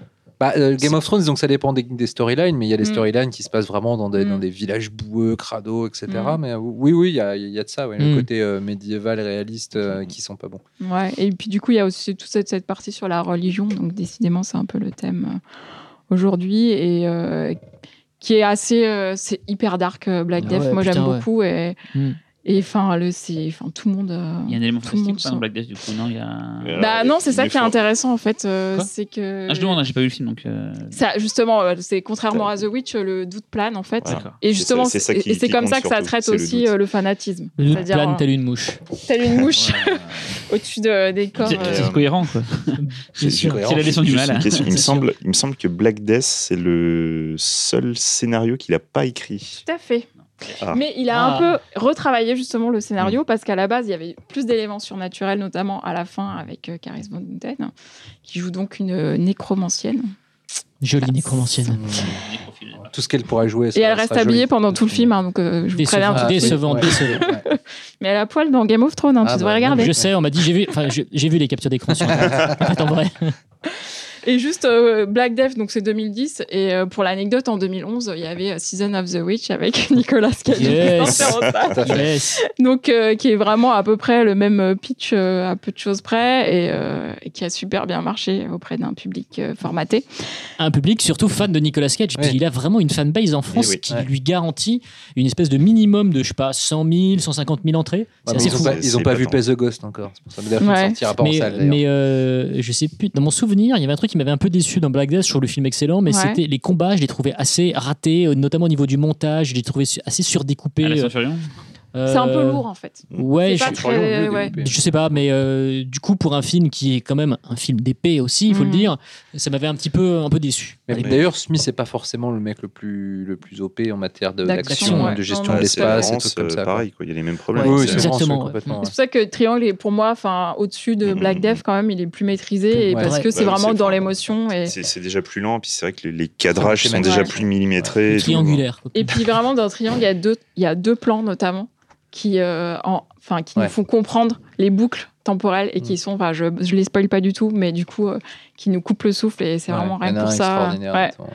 Et, et alors, de Christopher Smith, depuis, si je ne m'abuse, il a tourné une série euh, produite par Ridley Scott qui s'appelle Labyrinthe, euh, tirée d'un best-seller d'une auteure qui s'appelle Kate Moss, qui, je crois, parle des Templiers, qui a été tournée notamment à Carcassonne. et ça fait des années et on n'a jamais vu cette série. Mais elle a été tournée il y a au moins 3-4 ans minimum. Je Personne crois que l'a c'est mairie de Carcassonne qui a jamais décidé de bloquer. Non, c'est pas vrai. Non, elle n'est jamais Mais sortie. partout sur Terre, c'est pas que en France. Pas euh. partout sur Terre. On n'a jamais eu de nouvelles de cette série alors qu'elle a été tournée. Christopher Bah, Smith est un peu maudit Depuis, quand il a fait deux autres films, Get Santa, euh, qui est un film de Noël, euh, donc euh, j'imagine un peu à la, à la La loose. mais j'en ai aucun, Avec un reine qui aucune info. Et il y a un autre film donc, qui est passé à Tribeca en avril qui s'appelle Détour et qui a toujours pas de distributeur en France. mais qui, je crois, euh, sorti en Angleterre d'une manière ou d'une autre, euh, peut-être en vidéo même. Et je, me demande, peut-être que je me trompe, mais je me demande si c'est pas une production télé. Je, je me pose la question euh, de ce truc qui était d'ailleurs au marché du film à Cannes cette année. Euh, vu, coup Non, non, je l'ai pas vu. Je, savais que c'était euh, que c'était déjà sorti en Angleterre. Il, y a des, il y a des reviews hein, du film sur internet, hein. Mais je sais pas à creuser. Peut-être que je me trompe et que je suis assez imprécis, mais à vérifier quand même. Ouais. D'accord. Mais je trouve que Christopher Smith est un réalisateur euh, qui a vraiment pas de chance en fait. Mais je me suis posé la question de son réseau en fait. C'est-à-dire que j'ai l'impression que c'est un qui Tu veux sort dire de s'il est chez Orange ou chez- J'allais dire, il capte pas. Combien de buchettes il a Euh, Non, mais euh, en fait, euh, j'ai l'impression qu'il sort de nulle part. C'est-à-dire, j'ai difficilement trouvé des informations sur son parcours, etc. Euh, même dans ses interviews, il, il se livre pas trop. Et euh, j'ai pas l'impression qu'il soit, euh, qu'il soit sponsor, euh, comme peuvent l'être certains, par Mm. Tarantino ou je ne sais quoi. Bah là, moi, quand Il a jamais été repéré et j'avais vu En fait, vu qu'il était produit par Ridley Scott pour, euh, pour euh, Labyrinthe, je m'étais dit enfin quelqu'un qui, le qui l'a pris un ouais. peu sous son aile Mm. et voilà, on ne sait pas ce qu'est devenu cette série. Voilà. C'est pas ce que sont devenues ses ailes. Voilà. voilà pour mes deux films. Donc il y a de quoi faire. Voilà, vous avez Euh, des euh, vous On, avez on des peut, on peut peut-être euh, récapituler tous les films. euh, Et puis, Comme je disais tout à l'heure, fait. euh, moi j'aurais peut-être aussi une liste extended, mais très très rapide. à Non, dire non, non. après. Alors, on va récapituler. mettra sur le. Pourquoi sur la lui, le mec, il a le droit à une liste Parce fait extended, ma tu liste vois extended et vous avez pas pensé à la faire. Moi, mais c'est rapide. Je vais Bah, dire. parce je que nous, on écoute, je on, on respecte les. euh, Les règles. J'arrive en retard, mais je respecte les règles, c'est monsieur. Vraiment moi. juste pour dire des titres de films. Allez, euh, vas-y, balance ta liste. Et puis Jérôme, fasses qu'il la mouche du coche. Toi. oui. du cocher, ouais. Non, c'est juste, voilà, j'avais pensé à. Fausto, on l'avait vu tous les deux, plus One de Denis Iliadis. Ah, c'est pas mal, plus one. C'est donc le mec qui Qui avait est fait le remake de euh, la, de la maison sur la gauche et tout, et qui avait fait euh, Pas sur Netflix. un autre truc derrière, qui avait fait un film de, de, de Rape and Revenge en il est Grèce avant. Il est sur Netflix Bah, US. Et sur Netflix US, voilà. Et c'est l'histoire d'un. C'est pas une boucle temporelle, c'est des gens qui vont dans une soirée et qui se rendent compte qu'en fait, euh, toutes les 15 minutes, euh, tout se dédouble en fait. euh, sauf eux, ils sont conscients que tout se dédouble. Et ils vont essayer de réparer un gros problème de temporalité. Donc c'est un film très intelligent, je trouve, et assez bien foutu. Donc voilà, c'était plus One. Tu vas pas pitcher tous les films quand même. là. Non, mais rapide, euh, genre. Euh, euh, genre Takeshi Miike, on a vu For Love Sake à Cannes, tu te rappelles, la comédie Oui. musicale euh, Aito For Love Sake, ouais. voilà, qui était mortel et pareil, qui n'est pas sorti en France. Mm. Donc voilà, je, je voulais citer ce film-là C'est aussi. bien ça. Mm. Un qu'on n'a pas cité, qui pourtant aurait dû être cité par tout le monde, c'est Trick or Treat de Michael Dougherty C'est vrai. qui est un très très bon film à sketch euh, qui se passe euh, au moment d'Halloween et tout, et un des meilleurs films à sketch jamais fait. Et comme en plus il est sorti, on, on aurait pu citer ce film-là et on n'y a pas pensé, mais c'est un film qui est vraiment Un excellent. des derniers grands films euh, à sketch pour moi. Voilà, il y avait euh, The Fake euh, du réalisateur coréen dont j'ai oublié le nom, Fausto, mais tu vas te. tu Euh, Yon Sang-ho. Voilà, donc qui a son film le Train to Busan qui sort cet été euh, en France et qui est un film d'animation qui a été fait après King of Pig, mais avant Seoul Station et qui est un énorme film, vraiment euh, moi qui m'a pris au trip sur un prédicateur euh, dans une ville en Corée. C'est un film d'animation donc euh, assez réaliste et c'est un film qui te va, qui, moi, enfin, qui m'a pris au trip. Il y avait ce film-là. Euh, J'aurais pu citer Survive, Survive Style 5 Plus, Ah un oui. film japonais Mhm. complètement fou. Euh, euh, voilà, je- je- je- pensé à celui-là aussi. J'avais pensé aussi euh, à Tim Henrik, Billion Dollar Movie, qui est un film euh, du, du duo Tim Henrik. Film ultime. Voilà, qui est complètement fou dans l'humour et qui, qui est fantastique à des, plusieurs aspects parce que c'est complètement dingue. Voilà, je vois, c'est des films que j'avais cités. Après, j'en ai cité d'autres qui étaient moins fantastiques et dont je ne citerai pas aujourd'hui pour pas euh, trop monopoliser la parole. Mais, au moins ceux-là, je trouve que c'était dommage de pas, voilà, de pas les avoir cités. euh. Moi, Eh bien, moi, je sors une liste moi aussi. Ah non Ah, moi, j'avais juste hésité quand même avec Swallowtail Butterfly de. Film exceptionnel. Voilà. Fait, Iwai, il a rien à part Anaïs, il a rien qui est sorti en salle en, en euh, en fait, non, il y a Non, en rien. DVD, il y a eu euh, Love Letter, Ouais, mais en magnifique salle, mélo, mais euh, en salle rien. Que dalle. Ouais. Oh la bouteille de chouchou Et, est pas euh, sorti. Il y a savoir- plein. et il a notamment fait quand même un film d'horreur euh, américain qui s'appelle euh, Vampire, si je ne m'abuse, euh, qui paraît-il très bien, que je n'ai pas vu. Euh, C'est une copro, hein. je crois pas que ce une soit. copro, C'est pas 100% euh, non, américain, canadienne, hein. euh, oui, non, canadienne, américaine, euh, un peu japonaise, enfin, c'est un, tout un bordel. Mais euh, et apparemment, c'est très bien. Voilà. Bon, allez, on fait le récap. Cyril, Donc, Listen of the Evil et Welcome to Dong McGoll. Laurent, Euh, confession et cohérence. Fausto, Running on Karma et Ersan. Cyril, euh, Xavier, enchanté. Alors moi, c'est Ega et Ginger Snaps. Et moi, c'était Triangle et Black Death. Et euh, puisque vous nous écoutez, vous avez certainement bon goût. Donc, on attend aussi euh, vos, euh, vos recos de films qui ne sont pas sortis en salle euh, dans les commentaires euh, sur Facebook, le podcast, euh, SoundCloud. Eh bien, merci à tous les quatre. Et bon visionnage maintenant. Ouais. Voilà.